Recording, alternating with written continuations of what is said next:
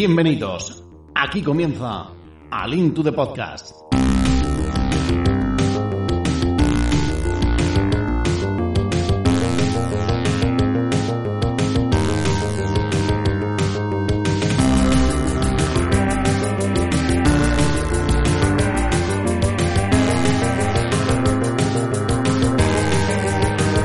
Han pasado cinco años del fallecimiento de Satoru Iwata. Estamos hablando de una de esas personas influyentes, una de esas personas que, bueno, pues la verdad es que ha marcado nuestra etapa, nuestra vida como, como jugador.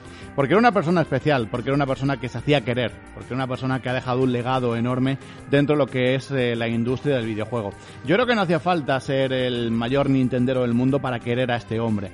Eh, y ya digo, no hacía falta ser el, el típico jugador. Yo creo que eh, con haber pasado un poquito por alguna de sus eh, creaciones o haberlo podido ver en algún vídeo, en fin, era una persona que, como decimos, eh, era una persona, ya digo, muy, muy entrañable. Y pues el tiempo pasa y se cumplen cinco años de, de esa triste efeméride. Como decimos, cinco años sin Iguata, cinco años sin... Podemos decir que el presidente más grande que ha podido tener una compañía de videojuegos. Iba a decir Nintendo, pero yo creo que eh, muchas veces se habla, eh, cuando hablamos de, fútbol, pues que hay que pues, eh, haber estado ahí vestido de corto, ¿no? Para luego llegar a ser un gran entrenador. A Iguata le pasaba eso. Había estado, pues, delante de, de, su ordenador, trabajando duro, programando y haciendo auténticas maravillas antes de, llegar a ser pues ese gran directivo de compañía. Eh, no tenemos palabra, no tenemos eh, una, una, palabra así muy... Porque este, eh, que quiero que sepan que este programa, pues sí, estaba incluso en mente de antes de terminar la temporada. No, no quisimos adelantar nada para dejarlo así un poco como, como sorpresa, aunque algunos ya podían intuir que este programa iba a llegar. Y aquí lo tienen, es un especial dentro de Alinto de Podcast y creemos que se lo, se lo merece. Eh, como decimos, Vamos a recordar la figura de Iwata, vamos a conocerlo más de cerca. Vamos a eh, hablar de lo que supuso para nosotros la, la figura de, de, este presidente tan particular y, de, y, cómo también lo vivimos, ¿no? Ese momento en el que llegaba esa noticia tan triste para todos nosotros y que desde luego, bueno, fue un jarro de, de agua fría. Tres compañeros en mesa de debate. Bueno, esto no es un debate al uso. Muchas veces se está hablando de que si, de que si no hay mucha chicha o de que si estamos todos de acuerdo yo creo que aquí vamos a eh, va, va, a generar eh, vamos a tener un ambiente yo creo que muy de paz porque aquí no hay nada que, discutir. Bueno a ver alguno puede decir que hizo más o que hizo menos pero yo creo que no es el, el momento ni el caso. Así que nada vamos a presentar aquí a los eh, contertulios habituales eh, casi bueno no, no, iba a decir casi todos los habituales pero fijos y de debate solo una persona a la que voy a saludar en primer lugar nuestro compañero Ordek. Muy buenas qué tal cómo cómo vas muy buenas, aquí para hablar de, de, este genio que nos encandiló tantos años y creó esta comunidad nintendera, ¿no? Que tenemos ahora en realidad, con uh -huh.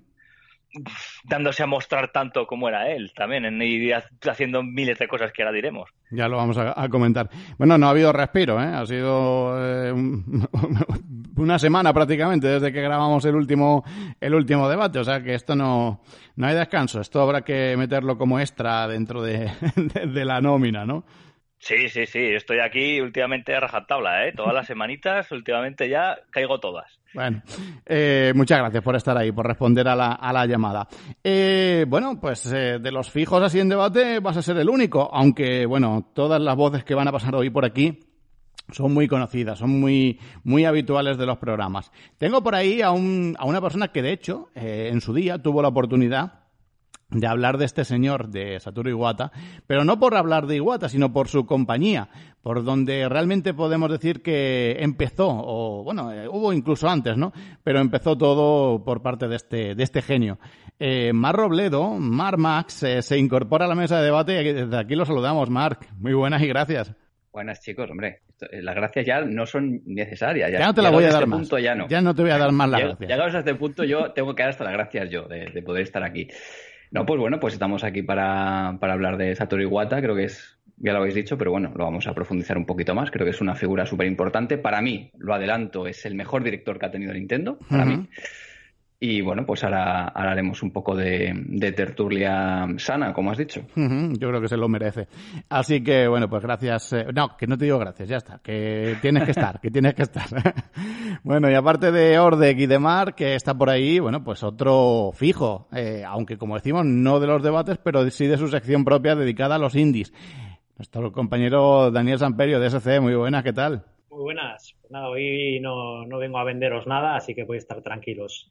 Y bueno, como comentaba... ya veremos a ver, ya veremos a ver si nos sale algo por ahí. bueno, ojo, que vas a hablar de algún juego. Igual lo mismo alguno que no conocía, pues puede ser que alguno caiga, quién sabe. no, es mi, intención en este caso. Y nada, como comentabas un poco en la, presentación, la verdad es que sí, Satoru Iwata era una persona que, que se deja mucho de querer, eh, porque era una persona que era muy, muy cercana al usuario, y era una persona también muy respetada en todo el sector del videojuego, ¿no? Que ya lo vimos cuando falleció, pues hubo ahí muchísimas cartas y gente que escribía en Twitter hablando sobre la persona de Iwata y bueno, ya, ya como digo, eso, muy, muy respetado por, por el sector del videojuego y muy querido por los, por los usuarios. Y también me parece súper interesante el símil que comentabas, ¿no? De, entrenadores que en su día fueron jugadores muy buenos y que luego se han metido a, a eso, a entrenadores, ¿no? Pues en el caso de Iwata, pues esto encaja perfectamente porque Iwata empezó siendo un desarrollador además un grandísimo desarrollador, tuvo grandes hitos como, bueno, trabajando en HAL.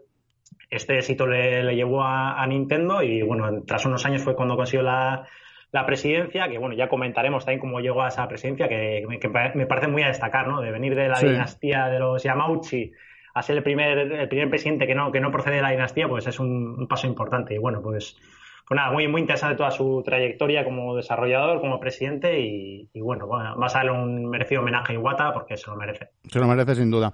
En fin, eh, eh, eso que destaca yo creo que es importante, ¿no? Como una persona que, que no tiene una vinculación ahí directa puede llegar a ser eh, presidente de una compañía tan hermética, tan cerrada y que, y que bueno, pues es, es, algo desde luego muy curioso. Ahora vamos a conocer mm, también parte de esa, de esa historia. También tendremos por aquí intervención de otro compañero que no ha podido estar por, el momento de la grabación no ha podido estar, pero que es eh, nuestro compañero Elías, eh, también va a dar su opinión en torno a, lo que es la figura de Iwata. Y también, bueno, pues eh, le echaremos un vistacito a Twitter para comprobar, bueno, pues sí, lo soltábamos así sin, sin anunciar nada, ¿no? Pero te decíamos, oye, ¿Qué opinas tú de Iwata? ¿Qué supuso para ti? Eh, pues hay por ahí algunos comentarios que yo creo que son muy interesantes y que reflejan pues lo querido que era este, este personaje. Antes de meternos de lleno en historia, ¿qué os parece, compañeros, si hablamos de lo que mm, supuso para vosotros? Porque yo recuerdo, a ver, mm, veíamos que Iwata, pues mm, lo veíamos muy demacrado, lo veíamos que no se encontraba eh, bien, sabíamos de sus problemas de salud, pero el que llegara la noticia de un día para otro, de la noche a la mañana, eh, fue desde luego un impacto grande, ¿no? Eh, una persona, pues que sí, que, que bueno, que la conocíamos por, por eso, por ser presidente de, la, de una de, de, nuestra compañía favorita, pero ya está. ¿Y, y cómo, cómo afectó, eh? ¿Cómo afectó a todos los jugadores, incluso, bueno, pues eh, a toda lo que sería la industria del videojuego? Eh, de hecho, en su, en su momento, pues eh, en el proyecto que dirigí anteriormente, pues tuvimos que hacerle un especial porque un, un programa porque, bueno, fue desde luego una de esas noticias eh, más, más gordas ¿no? que podían pasar. Eh, cinco años, eh, ¿cómo recordáis ese momento? Venga, ya que estaba contigo, Dani, ¿cómo, qué, supuso para ti? ¿Cómo, recuerdas ese momento en el que llegaba una noticia, eh, ya decimos, inesperada, aunque sabíamos de, su estado de salud, pero nadie se esperaba este, este jarro de agua fría? Sí, pues fue de las primeras noticias que, que me llegaron ese día, porque ya prontito a la mañana estaba la noticia y bueno, pues con, grandísima tristeza para mí. Fue casi como perder a un familiar cercano porque, bueno, no sé, ya te digo, sentía muchísima empatía por Satoru Iwata, ¿no? Al final era pues el presidente de mi compañía favorita, ¿no? Un presidente tan cercano que, no sé, que yo ya te digo, le tenía mucho, mucho aprecio a, a Iwata. Y bueno, pues me pasé, pues eso, un poco en shock, toda la mañana pues leyendo, ¿no? Pues eh, titulares de, de páginas de videojuegos, eh, luego también, pues recuerdo en RevoGamers de, de entrar a leer los comentarios de los usuarios. Fue ahí, además, también cuando hace cinco, va, a hacer cinco años que descubrí a, Manuel Luis y el podcast de RevoGamers Radio, ya me, enganché con, el programa. Pues fue en ese momento, ¿no? De verdad, lo, has comentado en alguna ocasión. Mm. Sí, sí, sí, fue precisamente con, con, ese, con ese podcast especial que grabasteis. Y ya te digo, pues para mí fue, pues vamos, un, un shock. La verdad es que estuve todo el día, pues, pues dándole vueltas, ¿no? A, lo que había sido Iwata, ya te digo, leyendo, leyendo cosas, eh, escuchando, no sé, de todo, informándome un poco de, de todo lo que había pasado y bueno, la verdad es que un día, un día muy triste y bueno, ahora ya pues desde ya la perspectiva, ¿no? Cinco años después, pues bueno, pues me quedo con las cosas buenas que pasaron, que fue pues eso, pues haber conocido al podcast de Roimer Radio y mira, y ahora pues estoy aquí participando contigo en, en otro homenaje a, a la figura de Iwata. Luego conoceremos o, hablaremos de lo que ha supuesto Iwata para el videojuego, pero, pero también yo creo que, y es muy importante que hoy lo tratemos, lo que ha supuesto que Iwata no esté eh, en el mundo, ¿no? Porque parece como que se, se nota últimamente en exceso que Iwata no está. Eh, es verdad que el legado sigue ahí, que hemos visto cómo Iwata ha dejado un pozo grande en lo que hoy es el éxito de Nintendo Switch, pero como que se está notando eh, que falta esa, esa varita, esa, sí, esa varita mágica o esa batuta que, que, esté dirigiendo.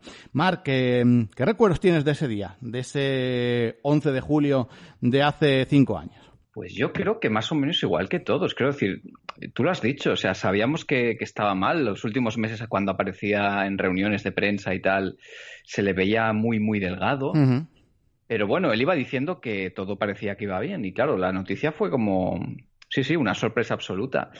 Pero yo me quiero quedar un poquito eh, con la parte buena de lo que ocurrió ese día. Y es que ese día vi, o sea, conocíamos a Iwata porque lo conocíamos como director de Nintendo y conocíamos un poquito de su trayectoria, pero a raíz de su muerte es cuando empezó a, a aflorar todo lo, o sea, a salir a la luz todo lo que había hecho este, este, este hombre y realmente consiguió una cosa, bueno, consiguió muchísimas cosas, ¿no? Pero consiguió darle una vuelta a la tortilla a Nintendo por completo en la época de Wii, Nintendo DS. y, convertirla en algo totalmente distinto, para bien, bajo mi punto de vista.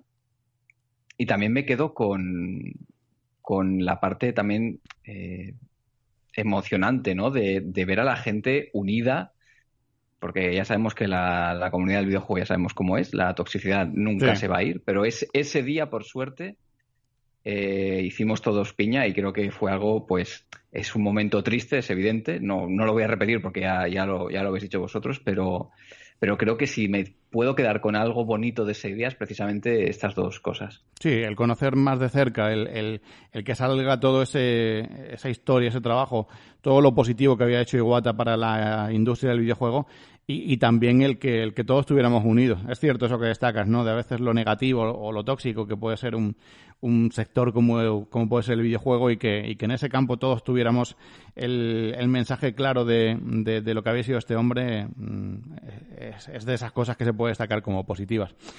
Es que yo lo que, lo que quería decir precisamente es que había muchísima gente que no, no le gustó la trayectoria de Iwata, ¿vale? Que, cambió Nintendo para un rumbo que no le gustó, totalmente eh, respetable cada uno, pues oye.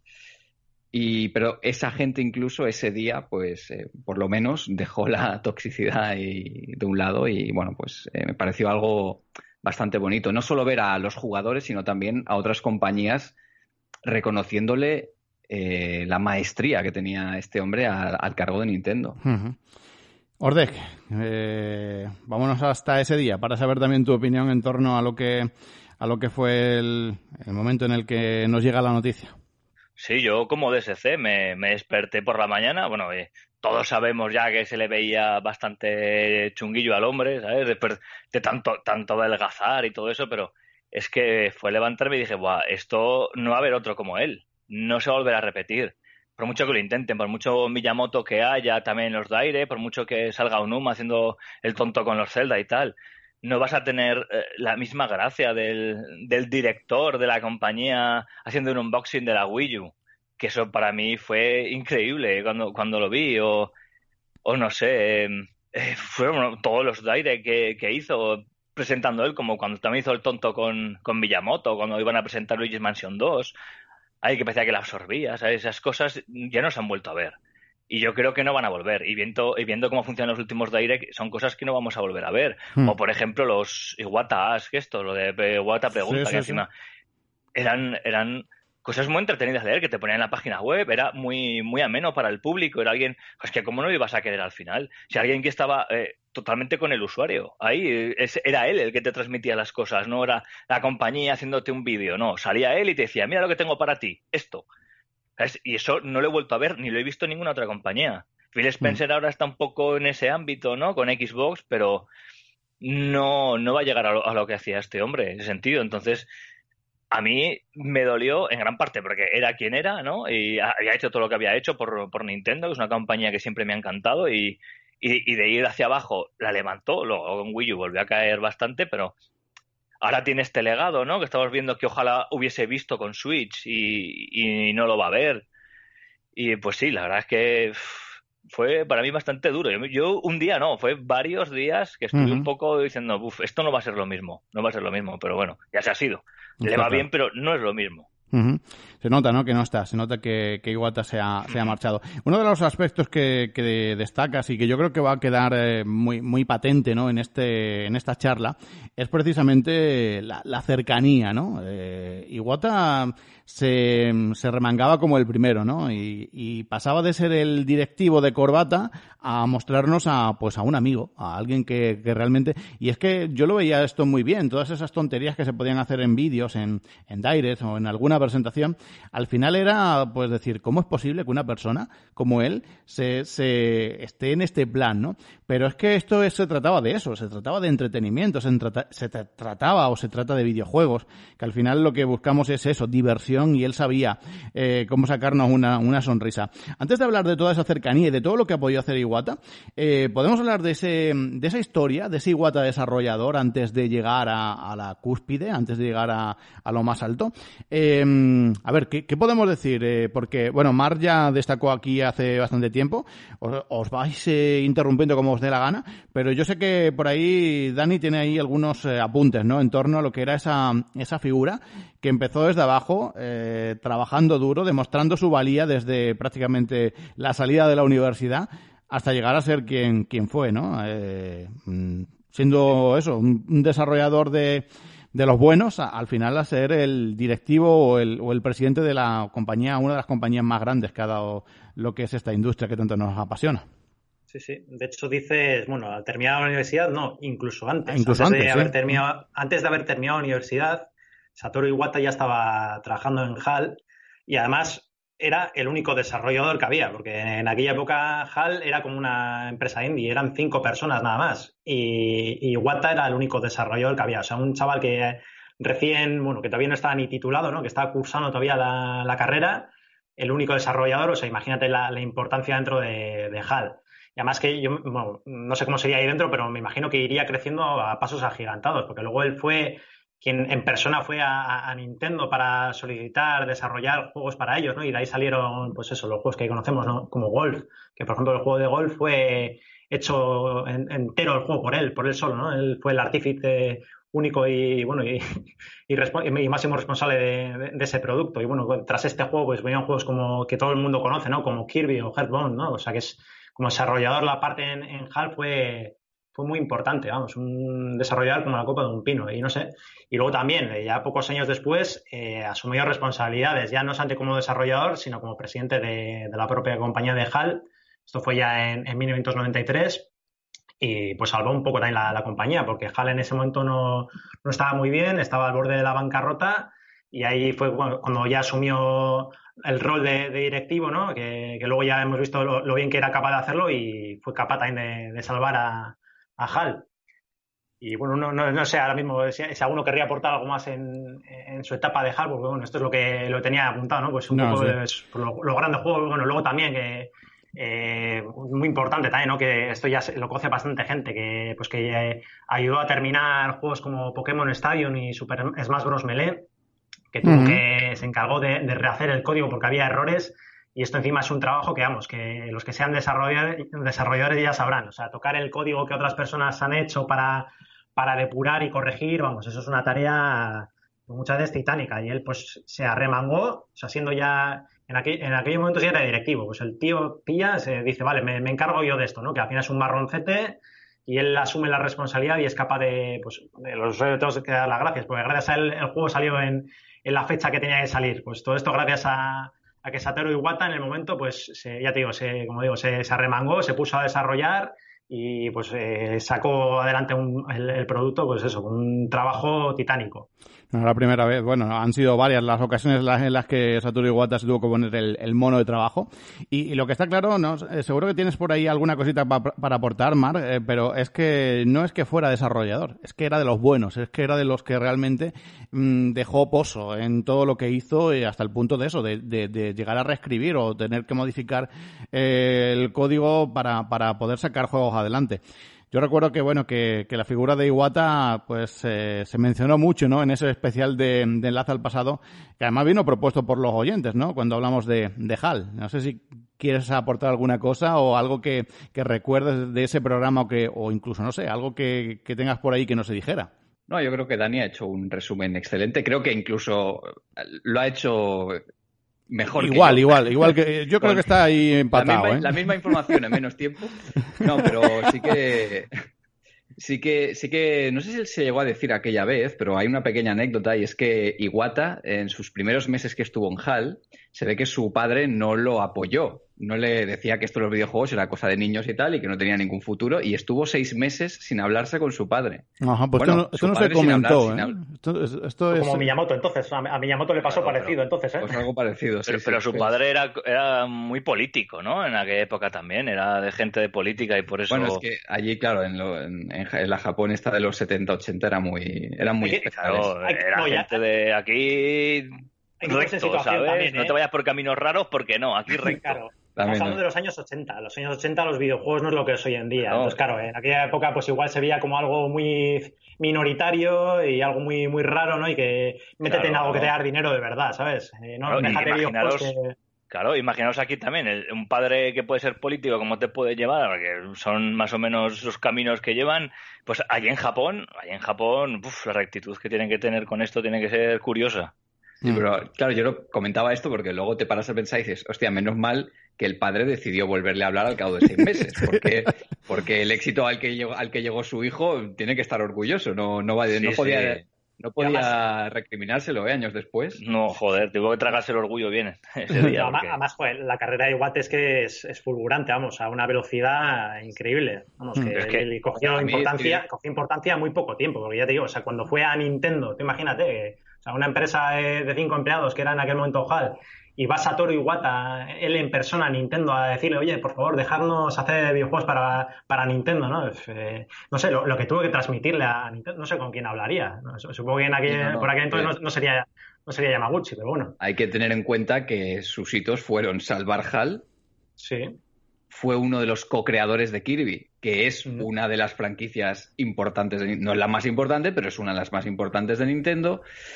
Eh, hizo el, mapeado extra de Pokémon Oro Plata porque querían eh, los de Game Freak no podían meterlo todo en un cartucho porque no cabía y si usaban un cartucho de mayor capacidad entonces sería mucho más caro la fabricación y tal Iwata se metió ahí de por medio, no sé cómo, pero se metió de por medio para, meterle un algoritmo propio de compresión de datos y pudo meter los dos mapas. Y esto, en, toda la historia de Pokémon, que Pokémon es otra franquicia importante de Nintendo, ¿no? Pero en toda la historia de Pokémon es el único juego que lo ha tenido. Bueno, este y su remake en Nintendo DS, claro, porque, porque no íbamos a hacer un remake que tuviera menos contenido que el original.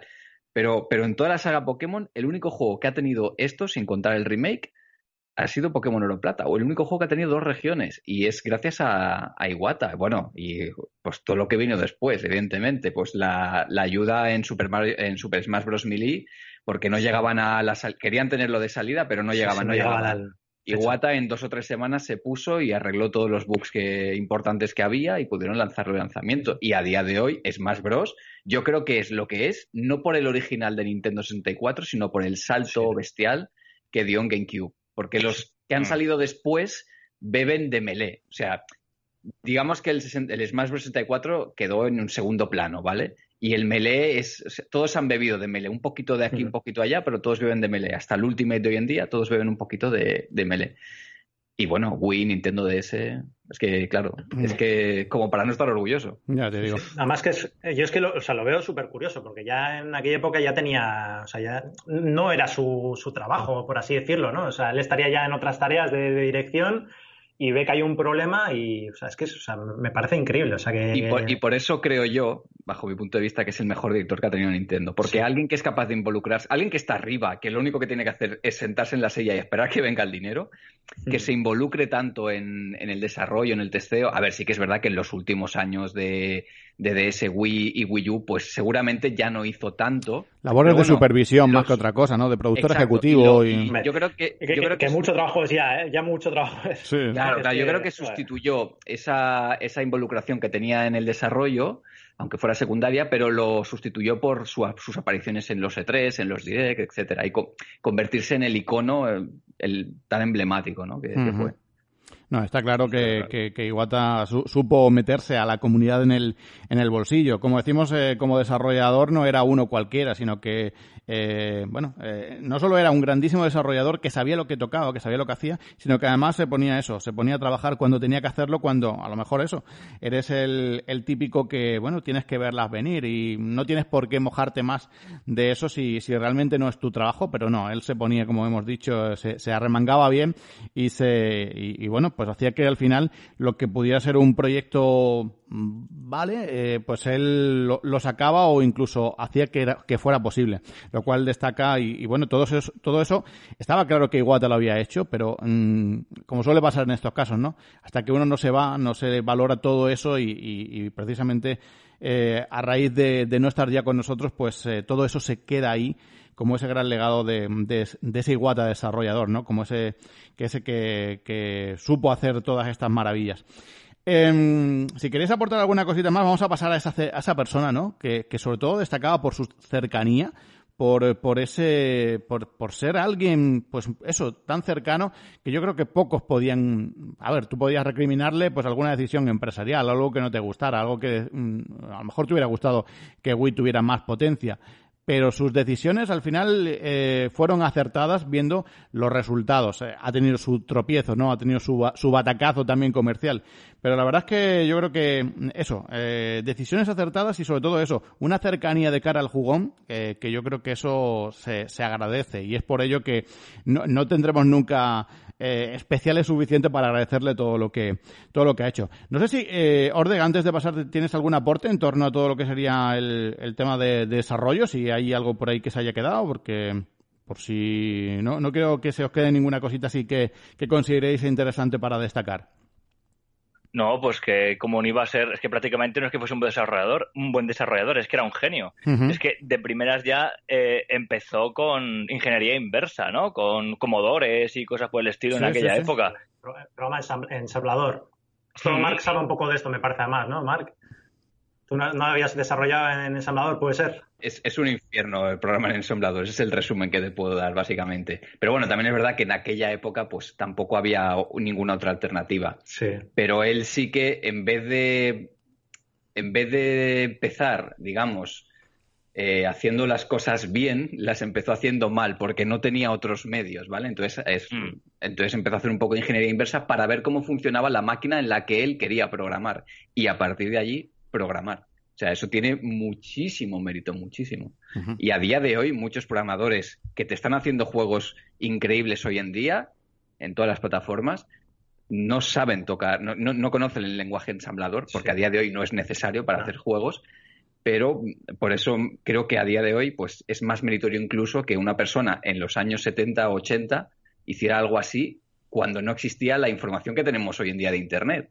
Pues eh, eh, Iwata, como decimos, eh, antes de, lo que fue ese gran directivo, ya, demostró ¿no? el, talento.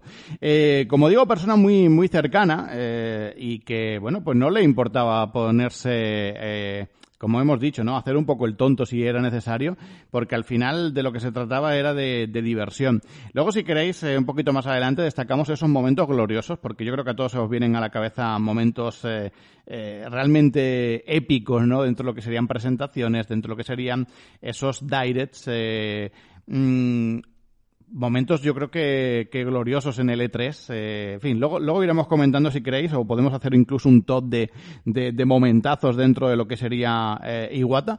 Pero yo creo que capítulo aparte em, merecen tanto Nintendo DS como, como Wii. Eh, yo creo que, bueno, eh, ahí sí que es verdad que, que Iwata, y, yo creo que es de las veces en las que dices, eh, te la juegas y, y la verdad es que yo no sé cómo lo vivisteis vosotros, pero yo no la veía todas con, con Nintendo. recordemos que, bueno, Game Boy Advance ya pues había bajado un poco el fuelle, pero seguía funcionando bien como marca. Eh, GameCube eh, se había estampado, entre comillas, no, no fue una máquina, no fue un rotundo fracaso, podríamos decir, como Wii U, pero ya no iban tan bien las cosas. Y, vemos como Nintendo cambia totalmente su filosofía, se tira por otro camino totalmente distinto al del resto. Incluso a mí me asustó mucho que en su momento no apostaran por la marca Game Boy. Dijeron, esto ya Game Boy será otro pilar, que al final no lo fue. Eh, Nintendo DS, eh, venía incluso Sony arrasando con, con, sus máquinas y se metía en el mundo de las portátiles y Nintendo no, le echó, echó toda la carne en el asador, cambió totalmente la estrategia y bueno, todos sabemos lo que ocurrió, ¿no? Nintendo DS y Wii éxitos de los más apabullantes que ha tenido Nintendo. No sé qué pensasteis en el momento, eh, porque, no sé, a mí me asustó, sinceramente. Como gran fan de la compañía, yo pensaba que, que venía la, la, debacle porque eran decisiones eh, cuanto menos arriesgadas.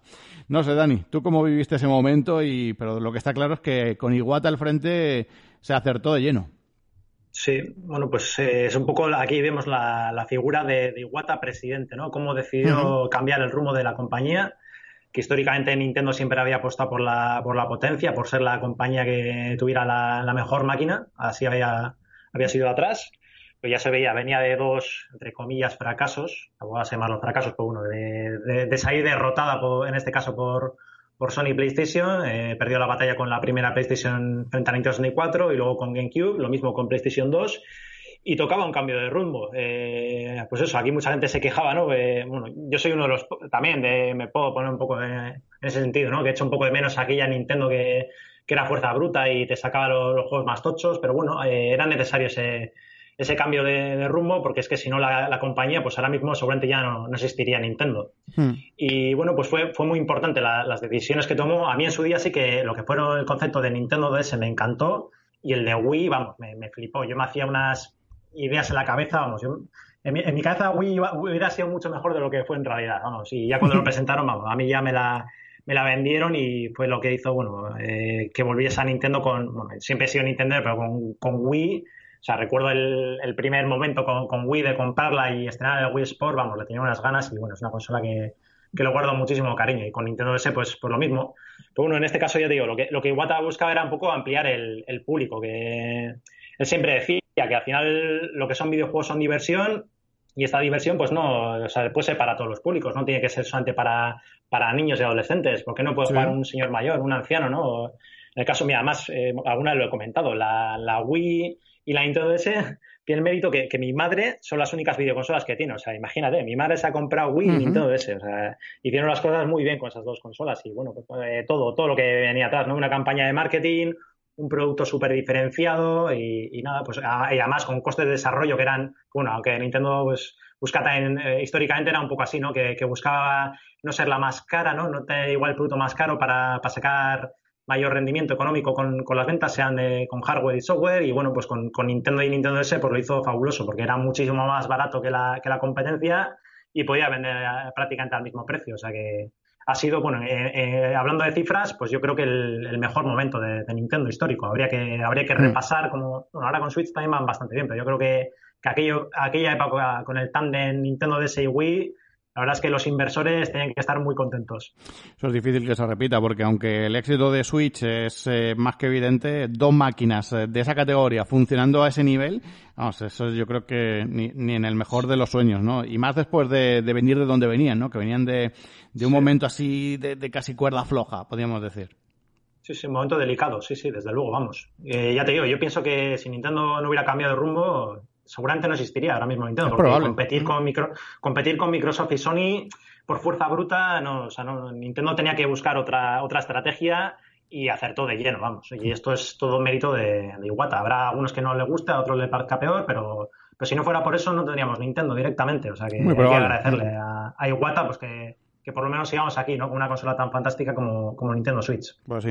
El coger ese camino, pues hace que una Nintendo siga, esta Nintendo siga tan viva y no tengamos ahí un caso Sega, ¿no? Que, ahí la vimos, ¿no? Eh, como, bueno, pues al final eh, ha, acabado como, como ha acabado, ¿no? Eh, sin, sin, ese desarrollo de, de consolas, de, de máquinas. Orde, que DS, Wii, eh, decisiones acertadas en el campo comercial, pero desde luego camino más que correcto para eso, para decir, bueno, pelearos vosotros en lo que a gráficos se refiere, que nosotros vamos a tomar otro camino bien distinto, centrado en una jugabilidad distinta, diferente a, lo que están ofreciendo el resto. Sí, sí, yo, yo creo que lo veo desde el primer momento que, que esa consola tenía muchísimo público, ¿sabes? Porque hasta mi cuñado, que siempre ha sido de de, de, PC eh, se acabó comprando una consola, ¿por qué? Por jugar conmigo, por jugar con mi, con mi hermana, yo también tenía otra, ¿sabes? Al final, no sé, era una consola que a todo el mundo le entraba, ¿no? Y, de ese igual. Mi cuñado también, lo pongo de ejemplo, pero es una persona que jamás va a tocar algo que no sea un ordenador y tiene una Wii y una DS. Así que tiene mérito para que se la vendiese a todo el mundo completamente, porque mm. es lo que dice DSC. Por, lo que era por presencia bruta no, no podía tirar. Iban ya, eh, Microsoft iba muy fuerte y PlayStation ya sabemos cómo va, que va también a, machete en ese sentido. Y Nintendo llevaba dos generaciones que por mucho que fuese a la Super Nintendo le sale muy bien, pero ya 64 y GameCube mm, no se quedó a medias. entonces no, no podían tirar por ese mismo camino. Así que hicieron bien y además Yamauchi le dijo que, que hiciese algo que se diferenciase del resto cuando le dejó el cargo Así que lo hizo perfecto, vamos. Dijo así, pues me voy a diferenciar y tanto que lo hizo, ¿no? no hay dos consolas que no tienen nada que ver. Ya, y sí, y la Nintendo DS, en realidad, creo que fue Miyamoto el que dijo que tuviese la segunda pantalla con táctil, pero Yamauchi fue que quería que tuviese otra vez dos pantallas. Así que fue una mezcla rara entre los deseos de cada uno, ¿no? Y sacó en la DS y le salió a todos perfecta la mm. verdad. Y, hombre, sí, acertado, pero vamos, de lejos. Porque ¿cuánto vendió la DS? 156 millones, alguna barbaridad así, ¿no? No tengo los datos delante, pero por ahí andaba la cosa, ¿no? Más de 100 millones fue la Wii, y, y sí, sí, Wii otros 100 millones, ciento y mm. pico, ¿no? Fue, vamos, que es que... Pues vamos, ponle casi cerca, o sea, cifras cercanas a 300 millones entre las dos. Entre las dos, sí. Claro, que si no llega, cerca se queda. Ahora con Switch están vendiendo mucho, pero una sola, una sola, máquina. Claro, en realidad con Wii y con DS estaban vendiendo las puertas un montón de máquinas, de, tanto portátiles como de mesa. Mm. Y el, el, beneficio que sacaban con Wii DS al ser consolas con una potencia tan, tan, tan limitadísima en aquel momento era mucho mayor que el que sacan con Switch. Porque. Switch, si la comparas con consolas de sobremesa, sí, es, es peor, evidentemente pero como consola portátil es de lo mejor que hay en el mercado. O sea, mm. es, es bastante pionera, bueno, pionera no, puntera, mejor dicho. Sí, sí, sí. No, totalmente. Además, no sé qué os parece, pero yo, mm, a mí cuando me decían, bueno, es más potente que GameCube, en el caso de, Wii, yo todavía no, no, me quedaba claro que realmente, yo creo que era más, baja en potencia. Yo digo, aquí Nintendo se lo hizo de una manera... Yo, yo tengo mis dudas ahí también, porque había juegos que sí que me lo demostraban, pero había otros que digo, joder, pero currarlo un poquito más, por favor. y, eran juegos buenos, eran juegos buenos, pero había, había compañías que no querían hacer las cosas tan bien como, como Nintendo. Me Nintendo eh, exprimir la Wii la exprimió. Yo creo que Mario Galaxy es, Eso es, Mario Galaxy. Es no a nivel artístico, que también, pero es que a nivel técnico es eh, lo. Y se, sigue viendo, se sigue viendo impresionante, se sigue viendo espectacular. Sí, sí, es que yo creo que el problema para mí de Wii eh, fue. El único problema que tuvo Wii para mí es precisamente esa decisión de no que no fuera HD. Para mí eso fue un error. Sí, sí, sí. A ver, no, no, no, no, les voy a culpar de nada porque yo me la compré y tengo un porrón de juegos y, es uno de los catálogos más oscuros, más eh, ocultos que tiene de joyas Hmm. Pero que si empiezas a escarbar tienes cosas muy originales que, no que jamás se van a replicar en otra consola. ¿eh? Hmm. Yo quería comentar, antes que estabais comentando un poco la de DS y tal, hay que decir una cosita sobre DS, y es que el primer año de DS fue bastante discreto. ¿eh? El éxito empezó cuando empezó todo lo del Taos Generation, que es cuando Iwata vio que la DS no acababa, iba bien, no iba mal, pero no acababa de acercarse, o sea, se la había vendido a todo el mundo que tenía una Game Boy Advance, pero él quería ir a más. Puede ser, puede ser Nintendox el momento culmen. Eh, Correcto. Sí, sí, sí eh, que, que, además hizo, que fue una gran idea, hacer packs de la consola con Nintendox, aunque aún la, la, Lite aún no había salido, pero cuando salió la Lite, Animal Crossing, eh, brain Training. Brain Training. Eh, bueno, y lo que me estoy dejando ahora mismo, ¿no? Pero eso para mí fue lo, gordo que hizo impulsar al, bueno, al, éxito a la, Nintendo DS. Está claro. La, La, Nintendo DS Tocha, que es como la conoce todo el mundo, fue un poco discretilla el primer año, no acabó de... Funcionaba bien, no funcionaba mal, pero no acabó de cuajar. Pero fue con la Lite cuando ya para arriba, directamente. Sí, totalmente. y otra cosa que quiero comentar... Sí. No, no, que quería comentar una cosilla, que estabais comentando antes lo de la PSP y tal. Yo recuerdo ver en, aquel E3 que enseñaron la PSP, creo que estaban enseñando un Need for Speed, creo que era. El Ray Racer, creo que era. ¿Eh? El Ray Racer, creo que era. Eh. No, no, no, no, no. O sea, enseñaron el Ray Racer, y... pero también vi Need for Speed. Y claro, ese mismo año o el año anterior, Nintendo había enseñado, no, creo que fue el mismo año, había enseñado un port de Super Mario 64 que dije, hombre, cuando lo vi en ese momento dije, hostia, qué guay, ¿vale? Pero claro, luego vi la PSP y dije, hostia, Nintendo está muerta, ¿eh? Y yo le puse la cruz a Nintendo, dije, aquí no, puede, no pueden competir contra mm. esta cosa. Mm. Esto es, la PSP era un bicharraco de potencia en su momento y dije, esto, aquí, aquí Nintendo sacaban las portátiles. Menos mal que me equivoqué, ¿eh? Pero eh, yo soy sincero y lo, pensé en ese momento, dije, es que no pueden competir contra esto. Yo recuerdo de haber ido... cosa que me pareció curiosa era el juego táctil porque en, ahora lo hemos normalizado todos el juego táctil, pero en aquel momento yo lo vi y dije, qué tontería más grande. o sea, ¿quién va a querer jugar a este juego de acariciarle el pelo a una chica, que era el, el Project Rap de Project Rap de Sega, sí. sí, sí, sí.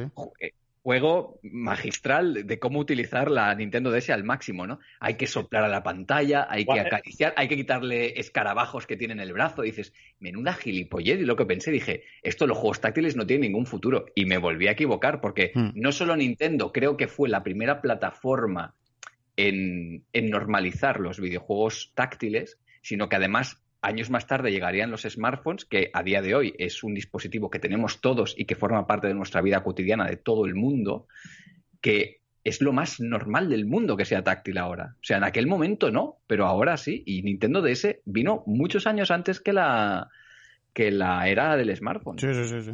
Además, eh, lo que has dicho de, yo recuerdo de ir con mi, yo tener mi Nintendo DS y acercarme a una tienda de informática que había al lado de la, de la emisora y tener allí una PSP, mm, ponérmela un ratito con el Ray Racer y pensé lo mismo. Digo, no puede ser. Esto, esto, Nintendo se va a, tomar por saco. Esto es una brutalidad. ¿Cómo se ve esto?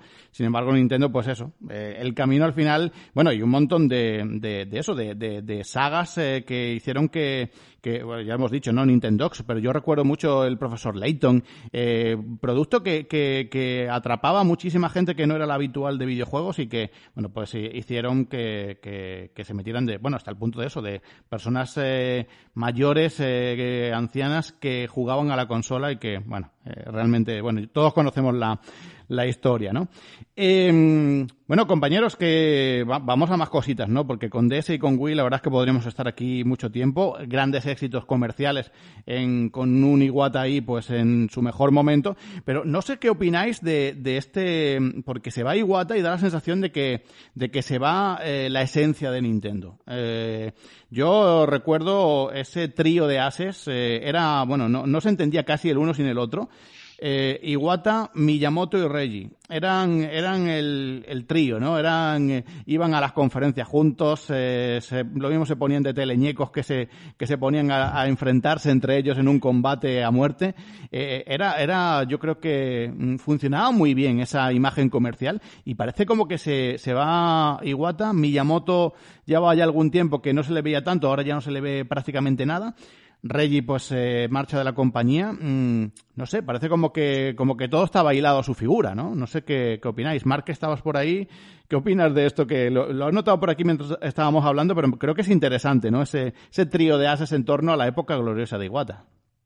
Sí, sí, totalmente. Yo creo que, además yo creo que el fruto de esa de ese, trío de, payasos, porque al final eran payasos haciendo payasadas, Y, es verdad, es que tenemos en mente muchísimos momentos de los E3 de, de Reggie diciendo sus míticas frases, que yo creo que eran muy espontáneas. Yo, creo que eso no estaba preparado. Yo creo que él, eso salió espontáneamente. Y luego cuando lo intentaron ya repetir ya no quedaba tan natural. Pero bueno, sí que es verdad que se, formó ese grupo. Miyamoto lo dejaría un poquito más de lado porque yo creo que era más Iwata y Reggie. Y yo creo que Reggie estaba muy. O sea, yo creo que Iwata le daba la batuta, de, le, iba dando, le iba diciendo lo que tenía que hacer a Reggie mm, para que. Para hacer, para hacer ese acercamiento, ¿no? Para conseguir ese acercamiento que él había conseguido con todo el público y él lo quería hacer también en, Nintendo América. Y sí que es verdad que, por ejemplo, eh, eh, la salida de, la, muerte de Iwata, mejor dicho, sí que deja un vacío en esa, en esa figura. Y para mí ya nunca más ha vuelto a ser lo mismo, porque mm. Reggie ha estado allí, pero se nota que la compañía ha ido, ha tomado otro rumbo. O sea, no, no, han buscado un reemplazo para Iwata, han tomado otro rumbo y ya está. Eh, decisión totalmente respetable, por supuesto. Mm, yo creo que sin, eh, también yo creo que era irreemplazable, creo que no era, era imposible encontrar a alguien igual que él pero sí que es verdad que, esa figura tan carismática, ¿no? Yo creo que la palabra es esa, que eran muy carismáticos, hmm. Esas fotos que se hacían juntos antes de entrar en el, edificio de, de E3 y todo el rollo. Yo creo que era una carisma absoluta, que eso no es que, no es, no es que lo hayamos visto en Nintendo, es que rara vez lo he visto en otra compañía. Yo creo que tal vez sería eh, Steve Jobs con, Apple, la única persona así emblemática, carismática, que sabía hacer una charla, porque claro, Iwata, como Steve Jobs también, no solo era el presidente de una compañía, le invitaban a dar charlas y el tío las daba. O sea, eh, Steve Jobs daba charlas a, estudiantes y Iwata iba a la Game Developers Conference y hacía cada año su charla. Y era gente que sabía transmitir muchísimo, ¿vale? Y los, los directores de hoy en día, de, Nintendo incluso, y de otras compañías, sí conocemos su nombre, conocemos su cara, su aspecto físico, pero no son, no se mueven tanto como se movían Iwata y, Steve Jobs, por, poner otro ejemplo. Hmm. Dani, ¿qué opinas de, este? Bueno, hablamos del trío, pero en, en, definitiva era, era esa esencia, ¿no? Que estaba cuando cuando Iwata dirigía, ¿no? O, marcaba el, ritmo. Sí. lo que has eh, recordado, el trío ese, la verdad es que grandes momentazos nos dieron. Yo me acuerdo muchísimo del primer E3 donde presentaron la Wii, que se echaron un Wii Sport A4 con un espontáneo del público y la verdad es que eso fue, vamos, para mí uno de los mejores momentos que, he visto en un, en un E3, un grandísimo momento. Y bueno, pues, eh, ¿cómo veo ahora la compañía? ¿no? Pues, eh, pues, la veo eso, que ya no es una compañía, a mí no me transmite ya esa, esa cercanía que tenía en la época de Iwata. Bueno, yo creo que para mí y para todo el mundo eh, es algo que, vamos, que yo creo que es lo, normal, porque ya, pues, para empezar, casi nadie sabe cómo se llama el presidente o no, no tienes un poco. Yo tengo su cara, pero no, no recuerdo ni cómo se llama, no, no me transmite nada. Eh, la verdad es que en ese sentido, pues, se ha perdido bastante esa cercanía con el, con el usuario. Ahora la dirección la veo como eso, más, más de cara a los inversores que estaban encantados con las cifras de Switch, pero yo veo eso que a los jugadores pues nos tiene un poco abandonados, que eso Iwata mm. lo hacía fenomenal, o sea, Iwata sabía, sabía lo que el jugador quería, sabía en qué momento tenía que hacer las cosas y nada, pues he hecho muchísimo de menos aquellos momentos, ¿no? Y pues eso, lo que comentaba antes Ordek, ¿no? Iwata que que mismo te hacía la, bueno, fue el que inventó el tema de, los Direct o, los Iwata Responde. Los Iwata Responde a mí era algo que me encantaba, que hablaba ahí con los, con los desarrolladores, ¿no? Y transmitía esa, esa cercanía, ¿no? De cómo que, va... que por cierto, el, Iwata Ask era idea suya. Sí.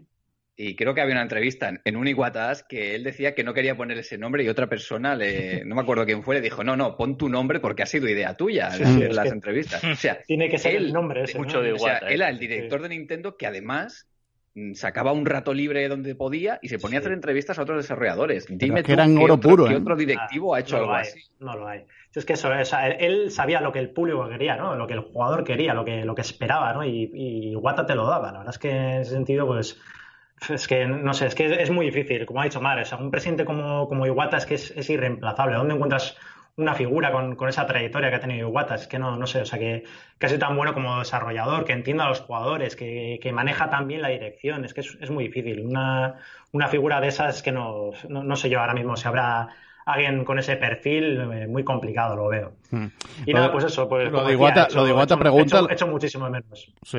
No, yo iba a decir que lo de Iguata pregunta o Iguata responde eh, es que, bueno, el que quiera realmente empaparse de sabiduría, esas entrevistas son, eso, oro puro, ¿eh? son, vamos, auténticas joyas. Sé de mucho, mucha gente que intenta sacar ahí curiosidades, momentos gloriosos de un videojuego y esto es, bueno, ya digo, eh, auténtico, bueno, una auténtica joya. Eh, todas esas entrevistas que, realizaba Iguata con, con, compañeros, ¿no? Y bueno, ya decimos, es que, bueno, incluso hemos dicho aquí el, trío de ases, pero que se va también eh, otro grande. Aquí en Europa teníamos a Shibata, que era otro, otro crack, otro crack. Es que... Bueno, un personaje. Otro personaje. Sí, sí, sí. pero yo creo que, yo creo que Shibata intentaba, como a Europa le faltaba ese Iwata o ese Reggie, intentaron transformarlo. Y, y, me pareció muy gracioso muchísimo cuando salió bailando lo del yokai, yokai creo que es algo que es algo que tampoco vamos a ayudar nunca pero yo creo que fue un poco forzado. Yo creo que intentaron buscar a alguien eh, de forma forzada para tener a esa figura en Nintendo Europa que, que, supliera ese vacío que, no tenían América y Japón. Ya, Marc, pues yo, forzado no le veo, ¿eh? Pues le muy feliz. No, no, no, no, no, no. seguro, seguro, seguro, seguro que estaba, o sea, seguro que se lo pasaba de coña. Además, él mismo me acuerdo que hacía coñas de, de, su propio, que la primera vez que salió un direct la gente se rió de, de su acento inglés y en el siguiente direct lo dijo, dijo, ya sé que os reís de mi inglés, no sé qué, o sea, el tío se lo tomaba con mucho sentido del humor, eso, está mm. clarísimo. Pero yo creo que, que, es que Iwata salió, no salió por los de detrás, los de abajo que dijeron, tú Iwata tienes que ponerte en los direct y coger un plátano y mirarlo seriamente y cosas así, o grabarte delante de un gimnasio. No, no, eso salió de Iwata. Yo creo que lo de Shibata es ya orden de arriba, ¿no? Mm. De, venga, vamos a colarte a ti que salió bien, sí, pero no creo que fuera tan emblemático como, como Iwata. Grandes momentos, eh, aunque es verdad que puede ser ya, pues eso, más, eh, más premeditado, pero está claro que, que Shibata también, bueno, nos hizo pasar momentazos. Orde, que, que estamos hablando aquí de, bueno, de eso, de, eh, se puede decir que fueron un poco payasetes, que eran situaciones no tan habituales en, en grandes directivos de compañía, pero lo que ya he comentado en varias ocasiones, es que se trataba de diversión, se trataba de videojuegos. Y, eso el público lo agradecía y hacía, hacía eso, que fuera una imagen tan cercana ¿no? de una compañía de videojuegos. Claro, si es que era increíble. Tú esperabas un direct y esperabas, incluso la gente que no le interesaba Nintendo, ya simplemente lo veía para ver qué hacían ellos, porque sabían que iba a dar, aparte de enseñarte videojuegos, iba a dar un, un show, entre comillas, ¿no? Era algo que encima no era cualquiera, era un director, era la gente que estaba trabajando ahí al máximo de, esa compañía. Y era como, y esta gente está haciendo esto, ¿sabes? Porque si os acordáis del E3 donde presentaron el, Smash Bros. de Wii U, hay Reggie y eh, Iwata pegándose y tirándose de cabeza contra Reggie, y era como, pero qué locura es esta, mm. ¿sabes? Yo estaba viéndolo con gente que no le gustaba Nintendo y está diciendo, pero madre mía, están locos, pero qué es esta maravilla, ¿sabes? Es que esa es una forma increíble de dar a conocer tu tu, joder, tu consola, tus juegos, ¿sabes? Eso es algo que llega a la gente. Y es que no, y, y, no tener eso ahora, que es lo que he dicho antes, se nota mucho, ¿eh? Se nota mucho, porque lo ha dicho DSC. Aquí en el Furukawa se llama, ¿no? Este hombre. Eh, está haciendo bueno, está haciendo bueno a Kimishima, con eso te lo digo todo. O sea, Eso es, eso es lo que verdad. Es como que, que, con Kimishima por lo menos tenía los memes de mafioso. sí, sí, exacto. Yo a Kimishima le cogí cariño, ¿eh? A mí Kimishima al final me caía, ¿no? Porque tenía, era ahí como el típico mafioso, ¿no? Ahí, ¿no? Ahí los memes estos con las gafas de sol, joder, el tío transmitía. Que era como, coincidió más o menos con la etapa de transición de Wii U a Switch y quedó perfecto porque como la Switch les quedó genial en cuanto mm. empezó a salir empezó a vender como churros, pues claro, el meme venía perfecto. Con el móvil ahí también, que había otro con el móvil. Mm. Bueno, sí, sí, pero, pero es que además se puso como que él no sonreía nunca, pero luego tenías fotos de, de cuando entró Nintendo de hace años y tal, y el tío salía sonriente, todo feliz, ¿sabes? No, lo que pasa es que, claro, supongo que siendo directivo de algo tan gordo ahí en Japón, la gente es más seria. Pero no sé, yo le veo más carisma incluso a Kimishima que el Furukawa este, que no... Yo creo que el carisma de Kimishima lo creamos nosotros. También, un poco, sí. Yo creo que, fuimos nosotros los que creamos el meme. ¿También? Nosotros creamos al personaje, ¿no? Sí. Pero bueno, se pudo, se pudo crear un personaje, que es la cosa, que ahora que... No, una cosa, no, pero una cosa digo, eh, Kimishima salía mucho más eh, en público. Si es que el nuevo presidente no, hmm. yo no lo he visto nunca, no, no, no sale nada, no, no se le ve. Kimishima sí que iba a eventos y hacía cosillas No como no a nivel de no a nivel de Iguata, pero pero hacía sus cosillas también. Yo es que creo que esto debe venir ya de, los inversores y cosas de estas, ¿no? no ya, voy a, voy a...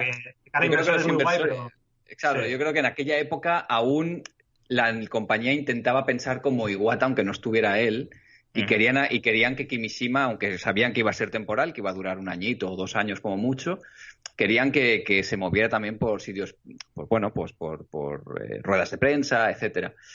Pero yo creo que cuando ya decidieron el nuevo presidente, yo creo que ahí la compañía, además antes lo habéis dicho, no sé, qué, creo que ha sido Dani, que, que la compañía al perder Iguata, se, y yo también estoy de acuerdo, para mí creo que se, se ha convertido en una compañía bastante genérica, hmm, que no me importa porque al final me, están me siguen dando el software que yo quiero, o sea que ahí en esa parte genial, pero sí que es verdad que ahora la comparo con otra compañía y quitando de lado sus juegos exclusivos o su, o su máquina, eh, su hardware también, eh, a nivel de funcionamiento de compañía no veo nada diferente respecto a otras, sea de videojuegos o sea de, cualquier otro ámbito. Hmm. Y es, yo creo que eso es lo que le falta. Y si el director de Nintendo actual fuera, o, las decisiones de la compañía fuera intentar tener una imagen pública como era la de Iwata antes para tenerla ahora, yo creo que podrían cambiar. Pero yo creo hmm. que los inversores han dicho, vais bien, no hmm. toquéis nada, que a lo mejor se rompe y seguid como vais ahora ya está. Claro, y, más ahora que con esto no hacen conferencias físicas prácticamente nadie y a los demás hacen también todo por internet y no ya no hay diferencia en realidad. En fin, es eh, bueno la situación que estamos viviendo. También, bueno, pues eh, eh, quizás por esta situación de tanto silencio y por tanto ver que Nintendo no nos está dando eh, las noticias que nos gustaría recibir, pues eh, se echa más en falta la, figura de, de Iwata. Eh, mm, compañeros, vamos a hacer una pequeña parada, vamos a quedarnos con el audio de, Elías, como digo, nuestro compañero Elías, Logan69, habitual en, en, los debates, como digo, hoy no ha podido estar aquí con nosotros, pero bueno, pues queríamos que estuviera de un modo u otro y es por ello que nos ha mandado este audio que, bueno, dura cinco minutitos así, así que lo vamos a escuchar y ahora comentamos así algunas eh, cosillas. Eh, así que nada, damos al play, escuchamos a Elías y en nada seguimos eh, charlando pues de este, de este gran personaje, de esta gran figura del videojuego como ha sido Satoru Iwata. Hola a todos, ¿qué tal? Muy buenas. Nada, hoy no voy a poder estar en la grabación del especial para Satoru Iwata, pero sí que me gustaría pues participar de alguna manera dejando un audio. Y nada, quería comentar un poco pues cómo sucedió ¿no? todo, todo esto, qué, implicación tuvo eh, para mí. Eh, recuerdo que el, día que me enteré, pues, pues bueno, fue a primera hora de, la mañana aquí en España y me impactó mucho la noticia, porque sí que es verdad que eh, los últimos, las últimas apariciones públicas se le había visto muy desmejorado, se rumoreaba que tenía algún problema serio de salud, pero yo creo que no, no me esperaba que, que fuese a, a, suceder tan rápido este eh, desarrollo de los acontecimientos, no me esperaba que, que falleciera. Entonces, eh, pues bueno, durante los días posteriores y demás, pues claro, además eh, no dejaron de repetirse homenajes, resúmenes un poco de, de cuál había sido, cómo había sido su carrera, su gestión en Nintendo. Y mm, la verdad es que me dejó bastante tocado. Yo creo que eh, a todos los que mm, de mayor o menor medida pues somos aficionados a los videojuegos y que ya llevamos unos años en el, en el sector, eh, pues mm, rápidamente nos dimos cuenta de las consecuencias que tenía todo esto, ¿no? Porque era una persona que la implicación que había tenido eh, no solamente en Nintendo, sino cuando empezó en HAL, pues había sido muy grande y había tenido grandes logros, eh, sobre todo, pues bueno, al principio sacando a HAL adelante, eh, haciendo que, pues cuando tuvieran problemas económicos, eh, pude remontar la empresa y luego, pues ayudando, pues por ejemplo, a, reprogramar juegos que se habían, por ejemplo, lo que pasó con el con el Pokémon, ¿no? Aquello de que en cuestión de una semana se sacó de la manga una herramienta de compresión que no solamente eh, pudo hacer que cupiese todo el juego en un único cartucho, sino que además se pudo crear una nueva región para, para el mismo juego. O sea que, que el tío era un, era un fenómeno. Además, eh, era una persona muy cercana, era una persona que además eh, transmitía muy buen rollo. Y yo creo que la imagen de Nintendo de aquella época, pues todo el mundo la relaciona con él. Es una persona que los Nintendo Direct se pusieron de moda gracias a él. Era el que siempre quería estar al pie del cañón y no solamente como el directivo de Nintendo, sino como pues un jugador más. De hecho, eh, una frase suya que me gusta muchísimo es que en mi tarjeta pone que soy presidente, en mi mente programador, pero en mi corazón soy un jugador. Es una frase súper chula suya y, bueno, la verdad es que eh, resume bastante bien cuál era su manera de ser. Para mí los grandes logros eh, suyos fueron la Wii y la Nintendo, la Nintendo DS. Gracias a su política directiva como director, su gestión, pues eh, Nintendo empezó a ser una compañía mucho más abierta a Occidente y, era una persona pues que, al final supo coger muy bien ese concepto de Nintendo de que el objetivo es entretener a los jugadores. Poco importa la potencia gráfica o lo cañeras que sean las máquinas del momento, si no vas a tener una jugabilidad eh, que pueda resultar atractiva para los jugadores y además eh, consiguió pues el, logro de que los videojuegos los hasta aquello que decimos no de que hasta la, abuela juega a la Nintendo Wii o, hace el brain training en Nintendo DS o sea que esto fue una etapa genial. El batacazo de, Iwata pues eh, fue lo que hemos hablado otras veces la incomprendida Wii U. Eh, a pesar de todo eh, pues no tuvo, como ya hemos comentado en otras ocasiones, el éxito comercial que debería haber tenido, porque era una gran máquina, pero era una gran incomprendida, pero sí que sirvió como semillita para, bueno, pues lo que sería la Wii U 2.0, que es la Nintendo Switch. ¿eh? Lástima que él no pudiera ver las consecuencias de estas decisiones empresariales, y estoy seguro de que hay un pedacito de Satoru Iwata en, en, nuestras Nintendo Switch, porque al final seguro que estuvo muy implicado en el proyecto hasta el final, aunque no la viese triunfar como, como ha triunfado, ¿no? Así que nada, eh, bueno, esto eh, quería ser un poco mi participación en el, en el podcast y, y bueno, grande Satoru Iwata, nos dejas un gran legado y pues eh, una pena que, nos hayas abandonado y, en fin, te seguiremos recordando cada 11 de julio.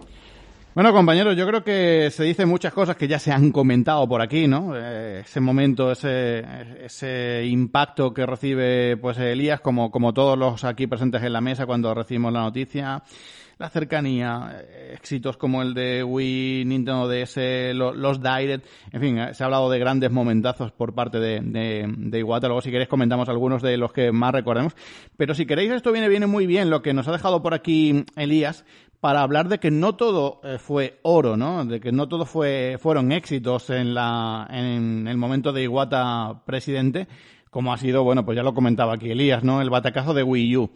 Es verdad que se asientan las bases de cara a lo que ahora es el éxito.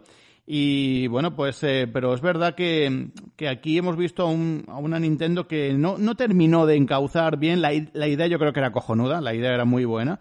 Se, se intentaba pues mantener a ese público eh, pues que se había arrastrado a, a Wii o que se había, había llegado a Wii ese público más genérico y, e intentar que el jugador así más, eh, más hardcore, a lo mejor el término no es el más adecuado, pero bueno, es lo que siempre sale cuando se utiliza este tipo de calificativos, pues también estuviera ahí. Eh, yo creo que la, la idea era muy buena, pero finalmente no funcionó y todo eso precipitó lo que sería el lanzamiento de, de una máquina que, que, bebe mucho de, de, Wii U como era como es eh, Nintendo Switch.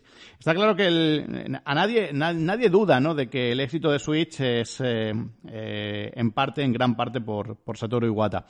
Pero bueno, ¿qué tienes que decir de esto, Ordes? Que, como digo, eh, o si quieres comentar alguna cosita de lo que ha dicho por aquí Elías, pero bueno, yo me quedo un poco con eso, que, que es algo que no habíamos tratado, ¿no? Porque también es eh, bueno, yo creo, hablar de esos, eh, de esos tropiezos que puede tener una compañía o una persona para luego levantarse, si cabe, con más fuerza, que es lo que ha ocurrido actualmente con Nintendo. Es que además eh, Iwata, eh, en ese tiempo, cuando vio ya que empezaba a flaquear con el principio de 3DS, que si recordáis fue un poco también turbulento al principio, hasta que la empezaron a, rebajar, porque eso de que la tenemos más cara porque la gente la recibe bien es como, hombre, eso no puede ser. Pero bueno, cuando empezó eso, lo primero que hizo fue bajarse su sueldo a la mitad para que nadie sufriese de su alrededor de sus trabajadores y eso dice mucho de lo que es Iwata y de lo que estamos hablando de él. Y yo creo que fue también el, punto álgido para que empezase a hacer los Dire, para llegar a la gente, para empezar a, enseñar la máquina como él quería. Y es algo que no sé si hubiesen hecho otros eh, en ese momento con la compañía como la tenía. No, sí, además con, el tema de los directs, está bien que lo mencionemos, ¿no? Porque al final se van a convertir en, yo creo, la, la manera de, difusión de todas las compañías, ¿no? Al principio parecía que Nintendo estaba loca por, por hacerlo de esta manera, de, forma pregrabada, y se va a instaurar, ¿no? Como, como eh, a ver, ahora las circunstancias son distintas, ¿no? Y, y, todo hay que hacerlo de este modo por la situación de, de crisis sanitaria que se vive y tal pero que oye, que al final no era tan mala idea lo de hacer los, los Nintendo Direct y de hecho la gente los vive, los pide, incluso los echa en falta cuando no los tenemos. Así claro, claro, ahí mm. está Sony con este soft play y todo esto, así mm. que... No, no, lo ha tenido que hacer muy mal Nintendo y Iwata con, en este, en este sentido. Eh, Dani, eh, ¿algún aspecto de lo dicho? Wii U como consola de transición, eh, fracaso por parte de Nintendo en la era Iwata. Sí, a ver, las dos cosas. los que hemos tenido Wii U y ahora tenemos Switch, sabemos que Wii U ha sido la, transición, porque muchas cosas que tenía Wii U las vemos ahora en, la Switch. Aquí pues fallaron eso, pues falló la estrategia comercial, que fue un desastre, ¿no? Que al principio la gente pensaba que sí era un mando de la Wii, bueno, no, se entendía el concepto, ahí eso lo hicieron muy mal.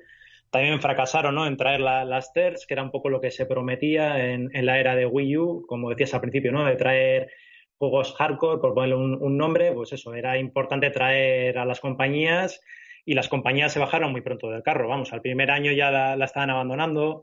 Ahí, pues, bueno, eh, aunque no, no, hay nada oficial, pero se sabe, ¿no? Que, que si había contratos con Sony, que primero sácame este juego en, PlayStation y luego más tarde ya en Wii U, y en Wii U salió un año después.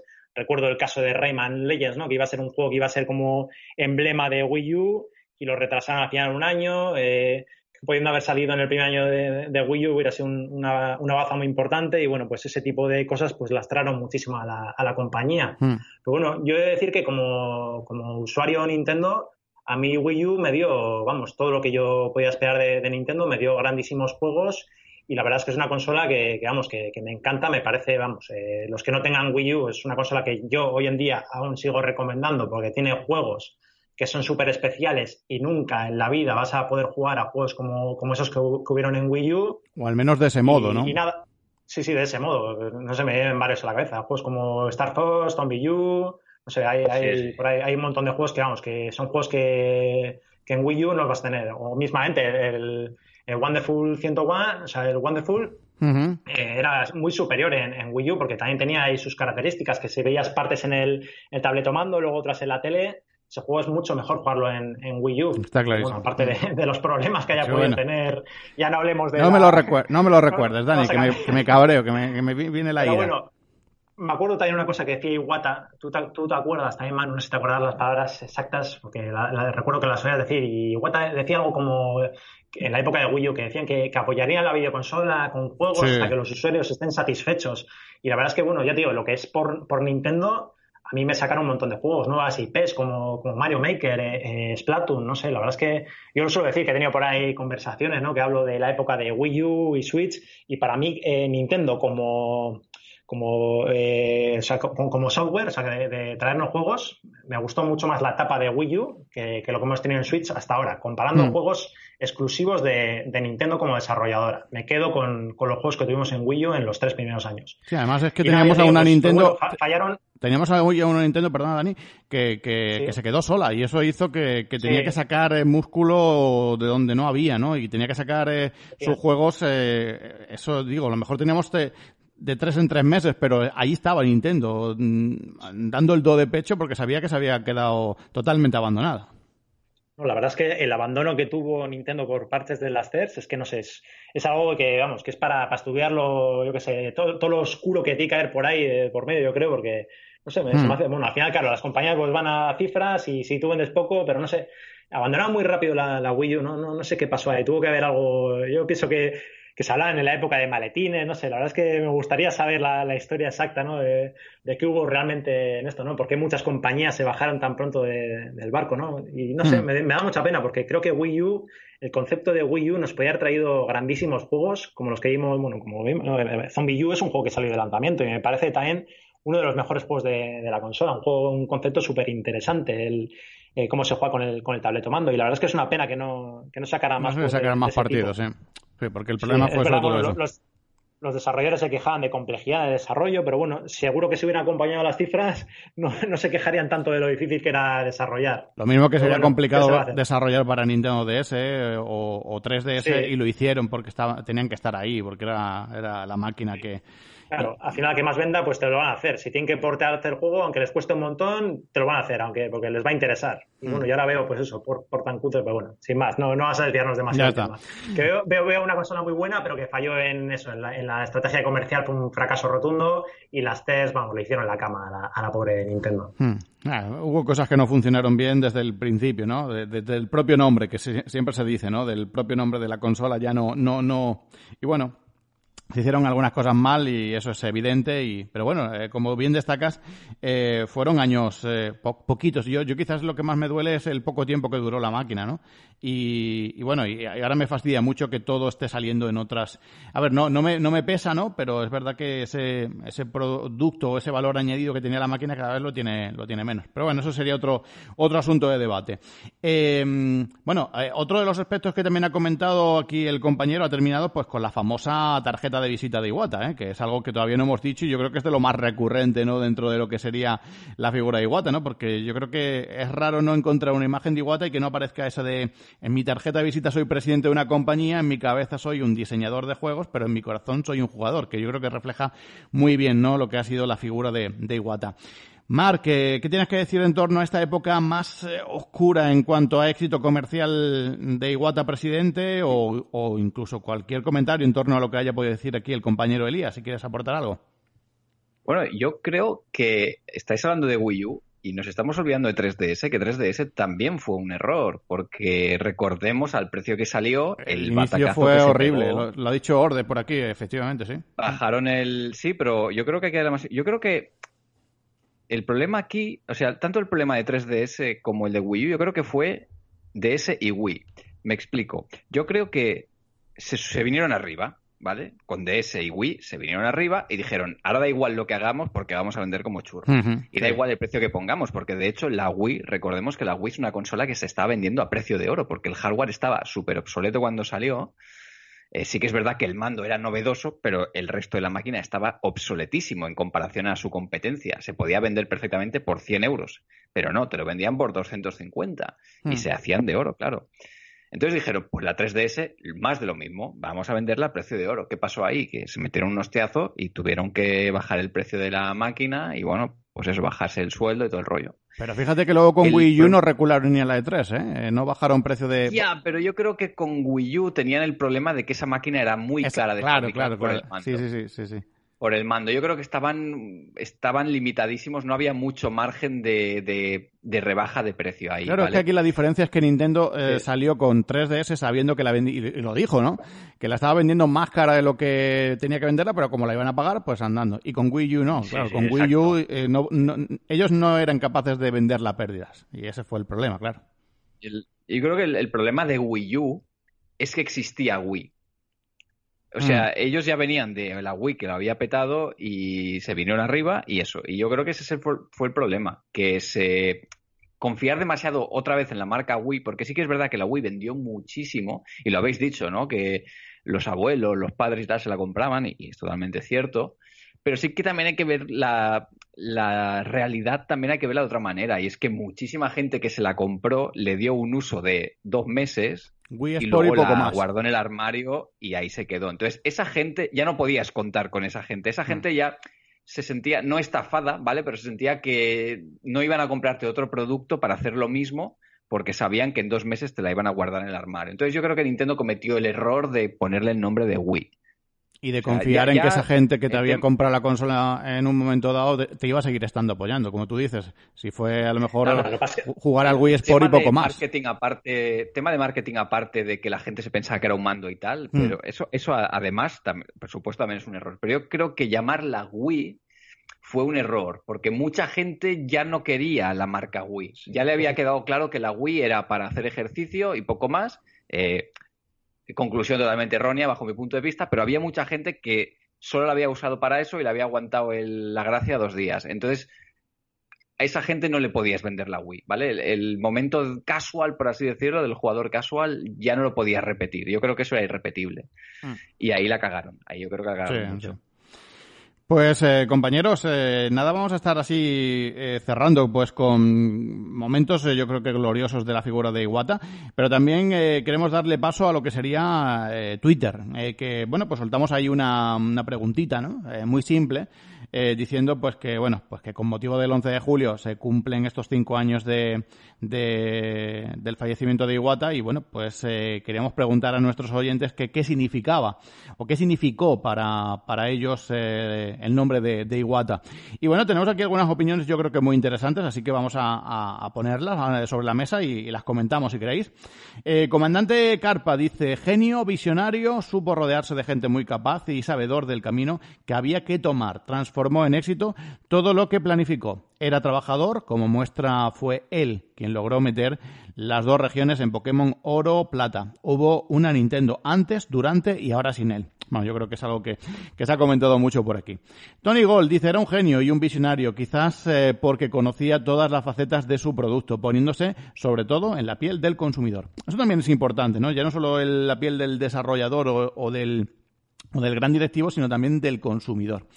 Kiwi Iwata representa lo que, lo que es un auténtico fan de los juegos. Al llegar desde lo más bajo de la programación entendía mejor el medio que cualquier ejecutivo estándar de hoy en día que muchos ni, ni, idea tienen del mundillo. Y era un genio programando y creador de los geniales Directs, de los geniales Directs.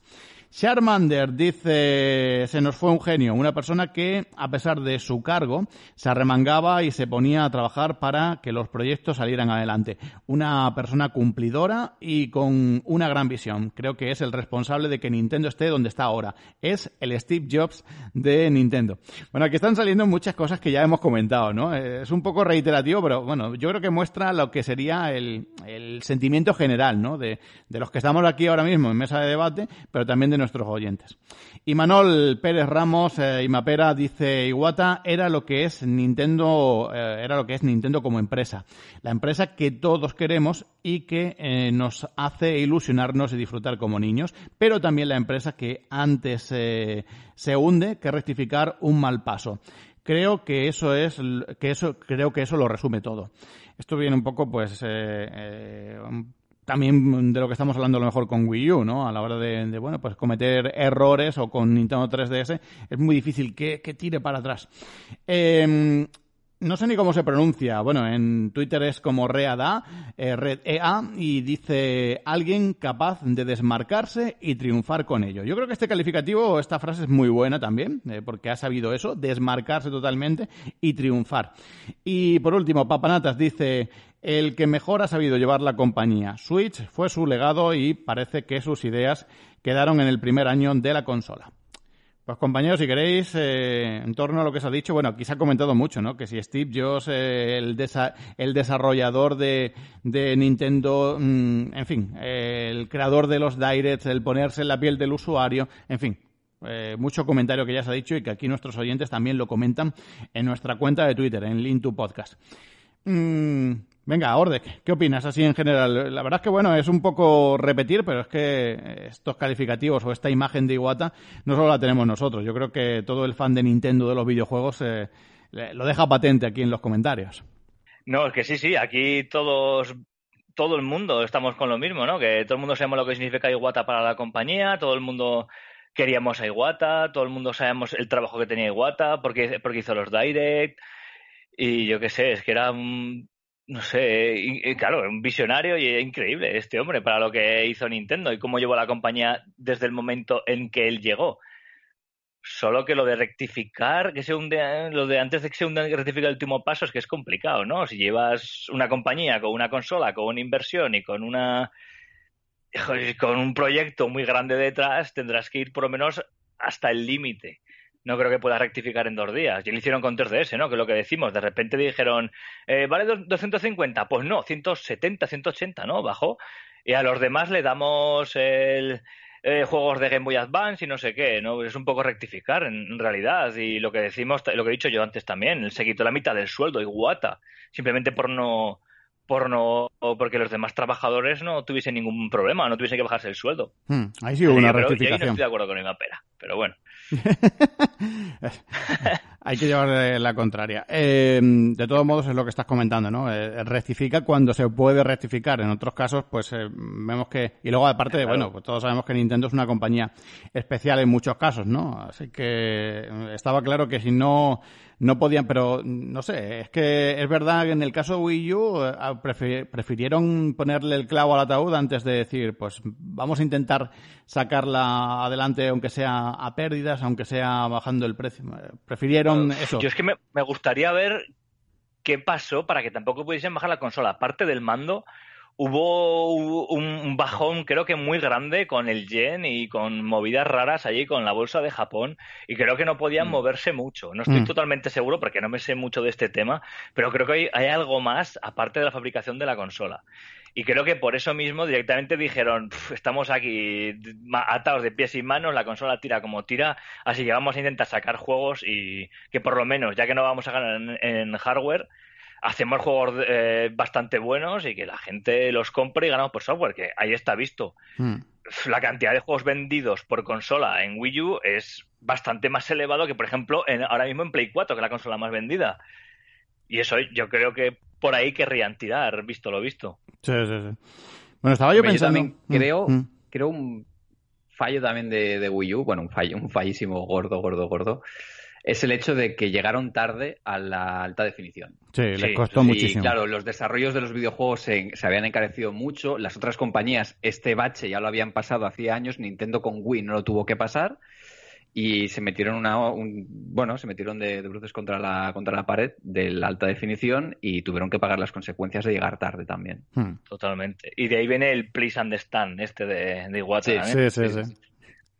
Bueno, hubo, otro momento, ahora me acabo de acordar, otro momento así, otro... Eh, no, no, quiero que nos quedemos con el, con la parte negativa de la compañía o de, o de esos, eh, esas cosas que no funcionan, pero el Vitality Sensor, ¿qué pasó al final? Que esto me, tiene a mí... Eso al final se ha quedado en nada, ¿no? Eso no, no, no, terminó de, de, cuajar, ¿no? Pero ahí estaba la, la idea y bueno, y se ha llegado a ver el, el dispositivo como tal.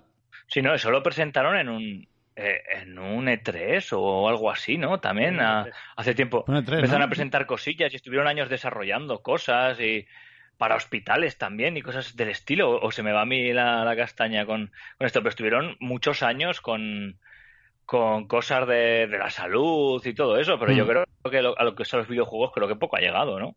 sí, bueno, es que de hecho, de hecho, al final se acabó cancelando oficialmente, aunque tardaron tres o cuatro años, ¿eh? perfectamente en decirlo, pero claro, en esos tres o cuatro años no habían dicho absolutamente nada más que aquella presentación en, en aquel E3. Pero es que aquel E3, mm, si no recuerdo mal, era un E3 que yo creo que a Nintendo se le fue un poco la olla cuando empezaron a enseñar cosas muy raras. Y hmm. sí que es verdad que creo que fue el año que coincidió que presentaban Metroid Other M y Donkey Kong Country Tropical Freeze, creo que fue ese año, y Super Mario Galaxy 2, creo. Pero el resto de la presentación era como que la mujer esta directiva esta Nintendo que sabe que empezó a explicar su historia de que se había roto el pie esquiando y que gracias a Nintendo pues que podía jugar en casa. Digo, joder, es que esto me sobraba tanto en un E3. Sí, sí, sí. creo que al final no volvió a salir esa mujer. Porque... No, es que esta, creo que o la echaron o se fue porque se ve que no acabó de cuajar. No, no, no cuajó nada. Vamos. No, no. Pues, pues este, creo que fue este, el mismo 3 todo en uno, que incluso fue el Vitality Sensor también por ahí, y, yo creo que ese 3 estaba mal planteado. Menos mm. mal que es lo que digo, había Metroid, había Donkey Kong y había Mario, pero el resto fue un poco raro. Mm. Y creo que fue, que fue ahí. Pero bueno, a ver, de todas formas, inventos fallidos los tienen todos. yo creo que ellos lo idearon no sé si por idea de Iwata o no, no lo sé, pero yo creo que lo, quisieron idear, mm, lo probaron, parecía que no, no acababa de funcionar en videojuegos y al final lo tuvieron que cancelar. Pero bueno, son experimentos que alguien tiene que hacerlos. No, sí. Y a, lo, eh, y a lo mejor dentro de cuatro años alguien lo vuelve a hacer, pero como la tecnología ya está lista, entonces es cuando despega el, producto. Esto, esto ha pasado muchas veces. ¿eh? Mm. Además, Nintendo es experta en eso, en, ir tanteando, en ir probando, en ir. Eh, y al final, pues le, le, funcionan las cosas. No todo arrasa, no todo son triunfos en la historia o en la compañía Nintendo, con o sin Iwata, pero luego, fíjate, de, esa, por ejemplo, fallida Virtual Boy, y luego al final te sacan una 3DS y, y, por ahí tira la cosa. No, no sé, que, parece como que, que Nintendo. Wii U te sacan una Switch. Exacto, exacto.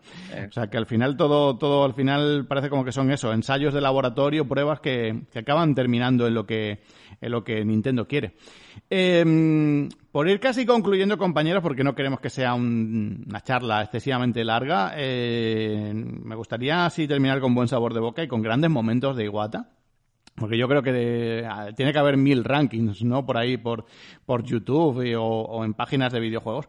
Pero es que pensar en Iguata es pensar en eso, en, momentos gloriosos de, de, Ya hemos mencionado por aquí algunos, ¿no? Ese, ese momento de, de, hacer un unboxing de la Wii U, de ponerse esos guantes blancos y, y sacar la consola de la caja son de esas cosas que dice uno, pero bueno, o lo que ha dicho Mar, ¿no? De, ponerse a mirar ahí un plátano ahí en ese ser o no ser, es que han sido momentos eh, de verdad eh, tremendos. ¿Qué se os viene a la cabeza? Porque es inevitable pensar en eso, en momentos divertidos, momentos graciosos, momentos que nos hacían eso, empatizar con ese directivo que, que, se ponía yo creo que un poco en la piel del, del jugador y, daba, y le daba lo que quería.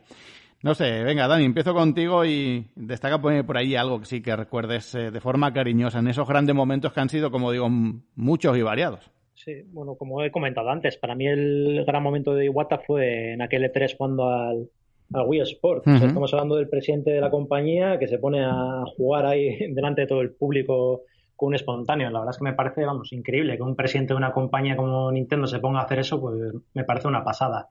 Luego también recuerdo muchísimo, que, bueno, viene un poco marcado también con cómo es la, cultura japonesa, pero bueno, eh, la verdad es que me llama muchísimo la atención el, el Please Understand, ¿no? Que vimos en, Wii U, ¿no? De que pedía perdón, pues porque se están retrasando el desarrollo, que les estaba costando.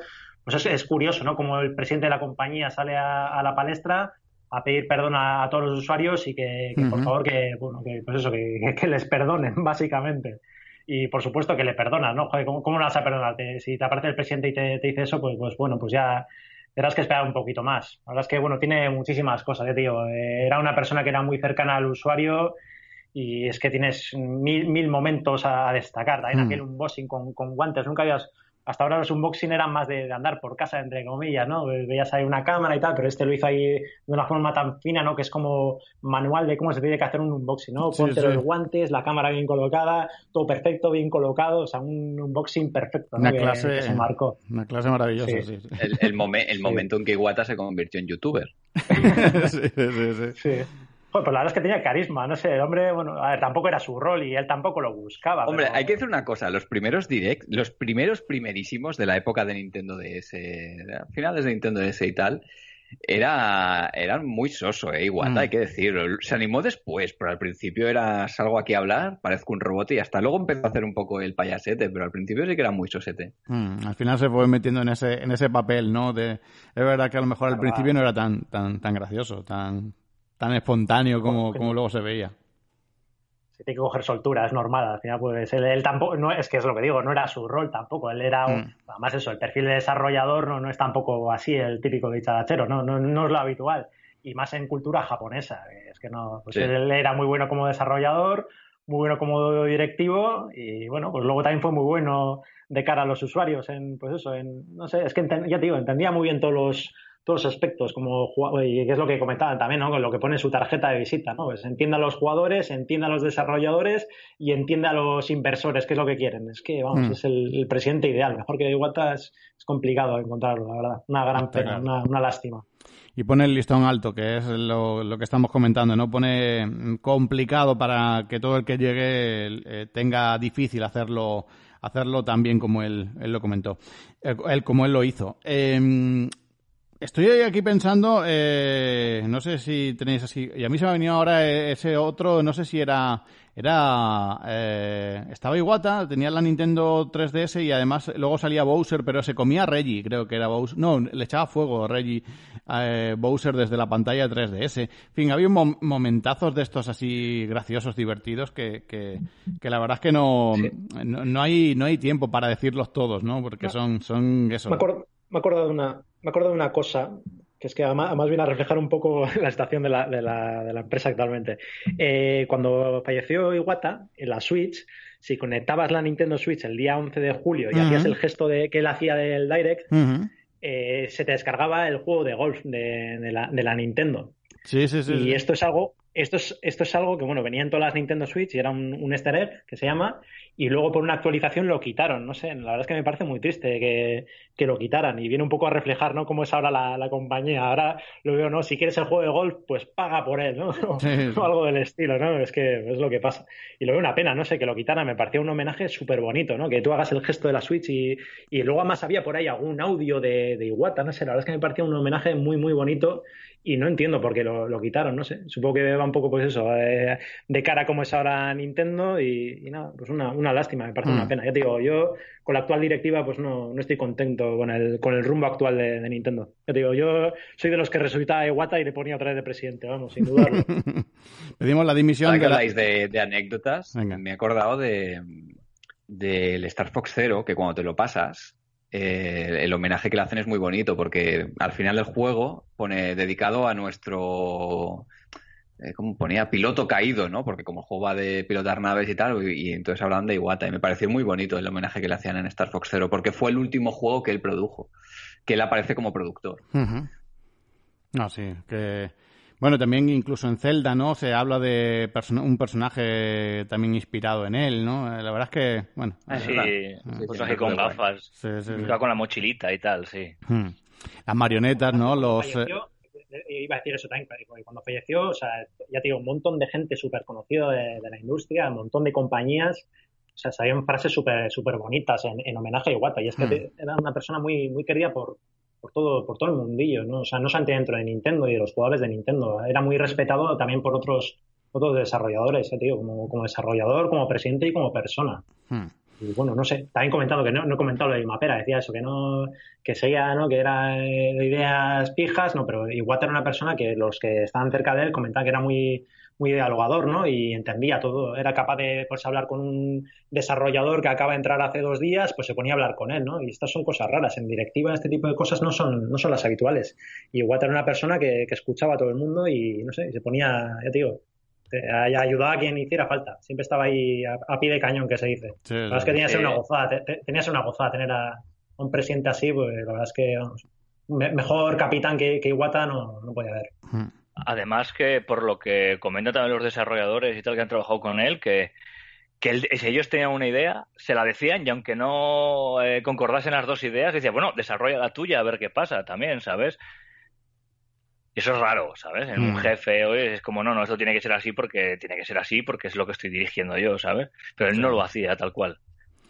Bueno, hay un montón de, de, de, momentos gloriosos, ¿no? Dentro de lo que sería Iwata como, como presidente, como, como eso, como persona cercana. Eh, ya hemos destacado aquí mucho, ¿no? Ese, ese trío de ases, esos momentos gloriosos de, de, de Reggie luchando contra Iwata o, o las marionetas, ¿no? dentro de lo que sería. Eh, fin, la verdad es que deja un legado enorme.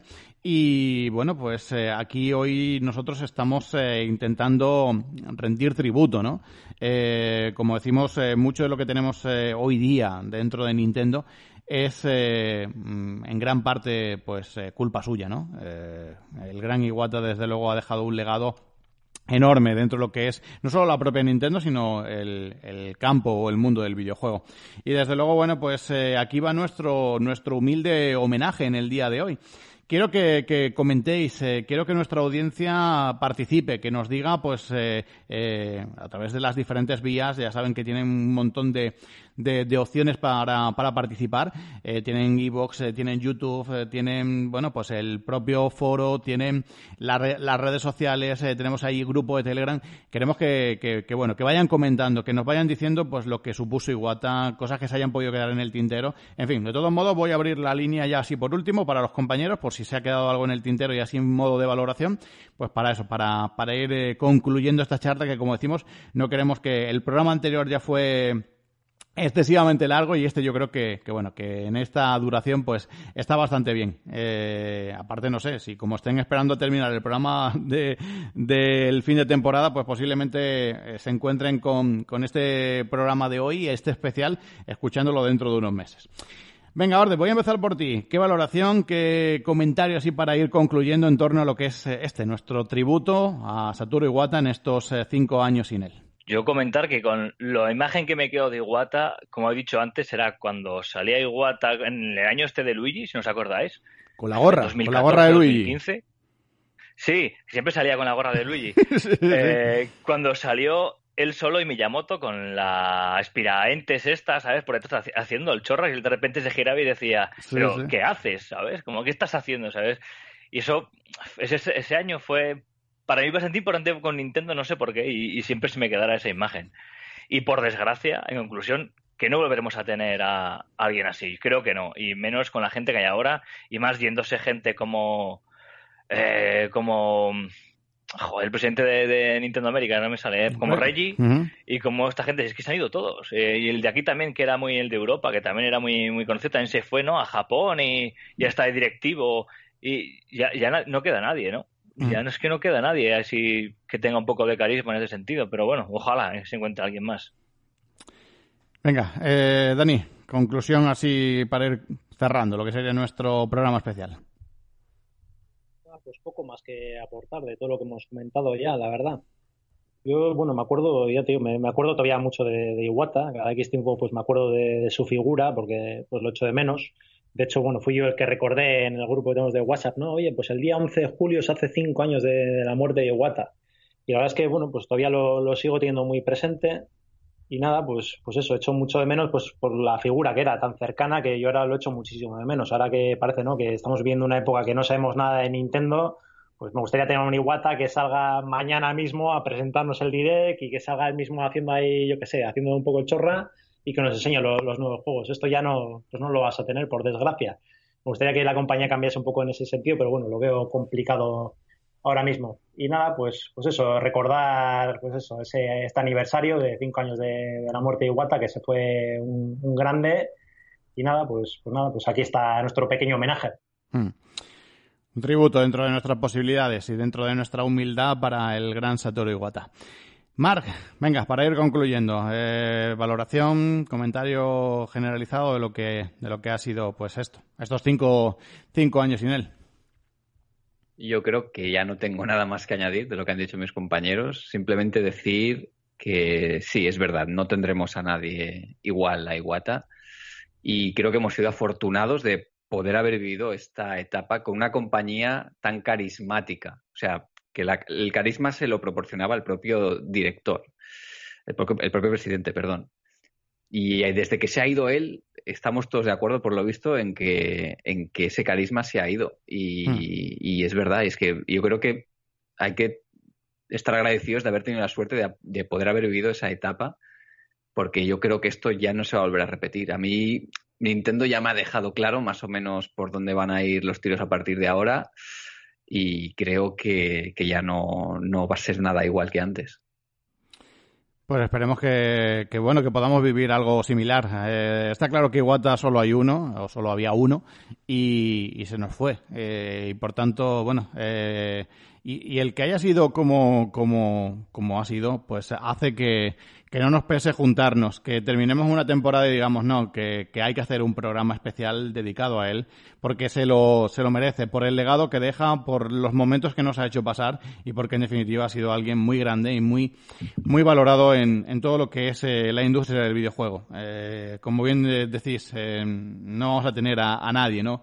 Que, que nos haga, bueno, pues eh, que nos saque esa sonrisa, que nos haga disfrutar de los videojuegos y que nos haga pues sentirnos incluso más cercanos a una empresa que aunque sabemos que al final lo que buscan es un rendimiento económico, a veces daba la sensación, eh, o muchas veces daba esa sensación de que, de que miraban mucho por nosotros eh, y de que intentaban ponerse en la piel del, del, del propio jugador, del propio usuario, del consumidor de a pie y eso desde luego se agradece muchísimo en una compañía tan grande como Nintendo.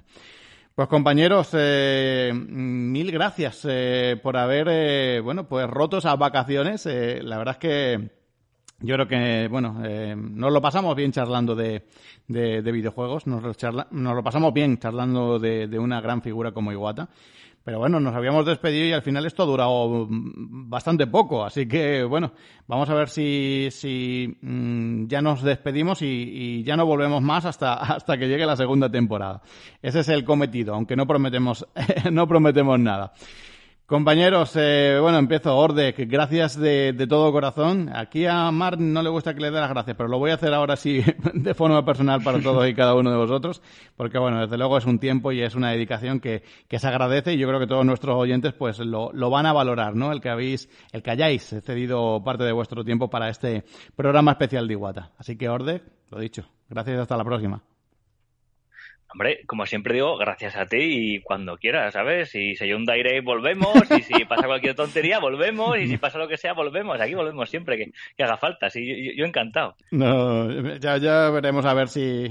Yo estaba asustado de, de, que justo cuando nos íbamos a poner a grabar el Diguata ya estuviera el direct de, en lo alto de la mesa y, y, tuviéramos que cambiar los planes, como ya en su día pasó con el de oyentes y ese direct mini pero que no hubiera pasado absolutamente nada, lo hubiéramos solventado. Eh, así que a ver si, si llega ese, ese ansiado direct. Bueno, orden, lo dicho, hasta la próxima. Eh, Mark, eh, gracias. Otra vez. ¿O no? Gracias a vosotros, otra vez. hasta la próxima, siempre es un placer.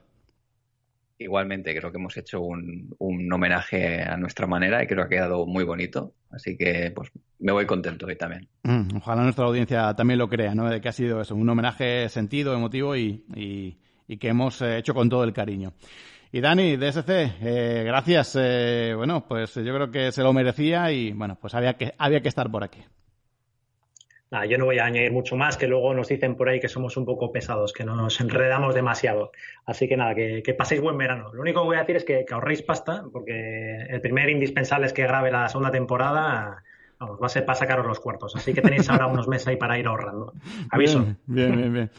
Pues dicho queda, eh, este es nuestro especial dedicado a Iwata. Este es eh, nuestro programa con motivo del quinto aniversario del fallecimiento de, del gran presidente de, de, Nintendo. Siempre va a estar en nuestros corazones, siempre va a estar eh, presente en nuestras vidas y, bueno, podemos seguir disfrutando de muchos de sus títulos, pero también de sus grandes momentos en torno a, a lo que sería pues sus apariciones en los E3, en los Daires y, y, en definitiva, pues con todo ese legado enorme que deja una figura emblemática dentro de lo que es el mundo del videojuego. Gracias a todos nuestros oyentes. Recuerden que tienen las diferentes vías, que pueden participar con nosotros, que esperamos y que contamos con sus opiniones. Gracias a todos los oyentes que han dejado sus comentarios en Twitter, a toda la, eh, a toda esa participación que hemos tenido en momento previo. No lo anunciábamos, pero mucha gente intuía que podíamos llegar con este especial de, de Iguata. Y también gracias a Elías por participar en el programa del, del día de hoy, que desde luego ha pues dado un, su punto, su valoración y un comentario que yo creo que es muy a tener en cuenta en torno a pues todo lo que se ha dicho aquí en el día de hoy. Línea abierta a tu participación. Estamos deseando escucharte. Y nada más, eh, que gracias por escucharnos y que nos, eh, nos veremos, eh, estaremos en un próximo programa de Alinto de Podcast.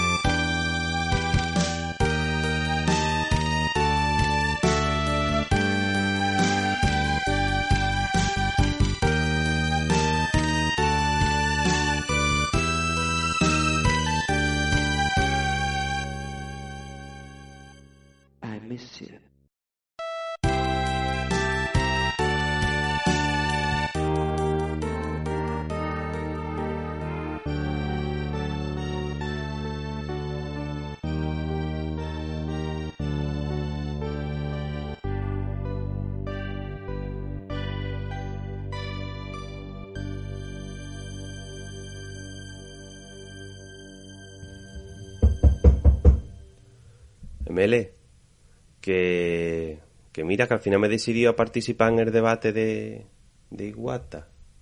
Mele, Mele, Manuel Luis, ¿dónde estás? Joder, coño, tanto aquí tu casa para cuando quieras y ahora aquí ni nadie, para una vez que yo quiero participar en el debate. Valientemente, poca vergüenza del tío. Después me dirá, perita, entra al debate. Y di, vengo y aquí ni nadie. Pero vamos, que después no me venga a pedir que participe en el de la semana que viene. Que también te digo, que esto te va a costar divorcio, ¿eh, ML? Que esto no puede ser. Que le dijiste a Estrella que, que iba ya a acabar tú de posca la temporada y todo y venga, dale que toma. El Esther de Iguata, la, que, la semana que viene el del Diré. Esto va a acabar malamente, ¿eh, ML? Que no sé dónde está. Pero que sepa que conmigo no cuente más, ¿eh? Yo ya no vengo a ningún debate más. Toma viento.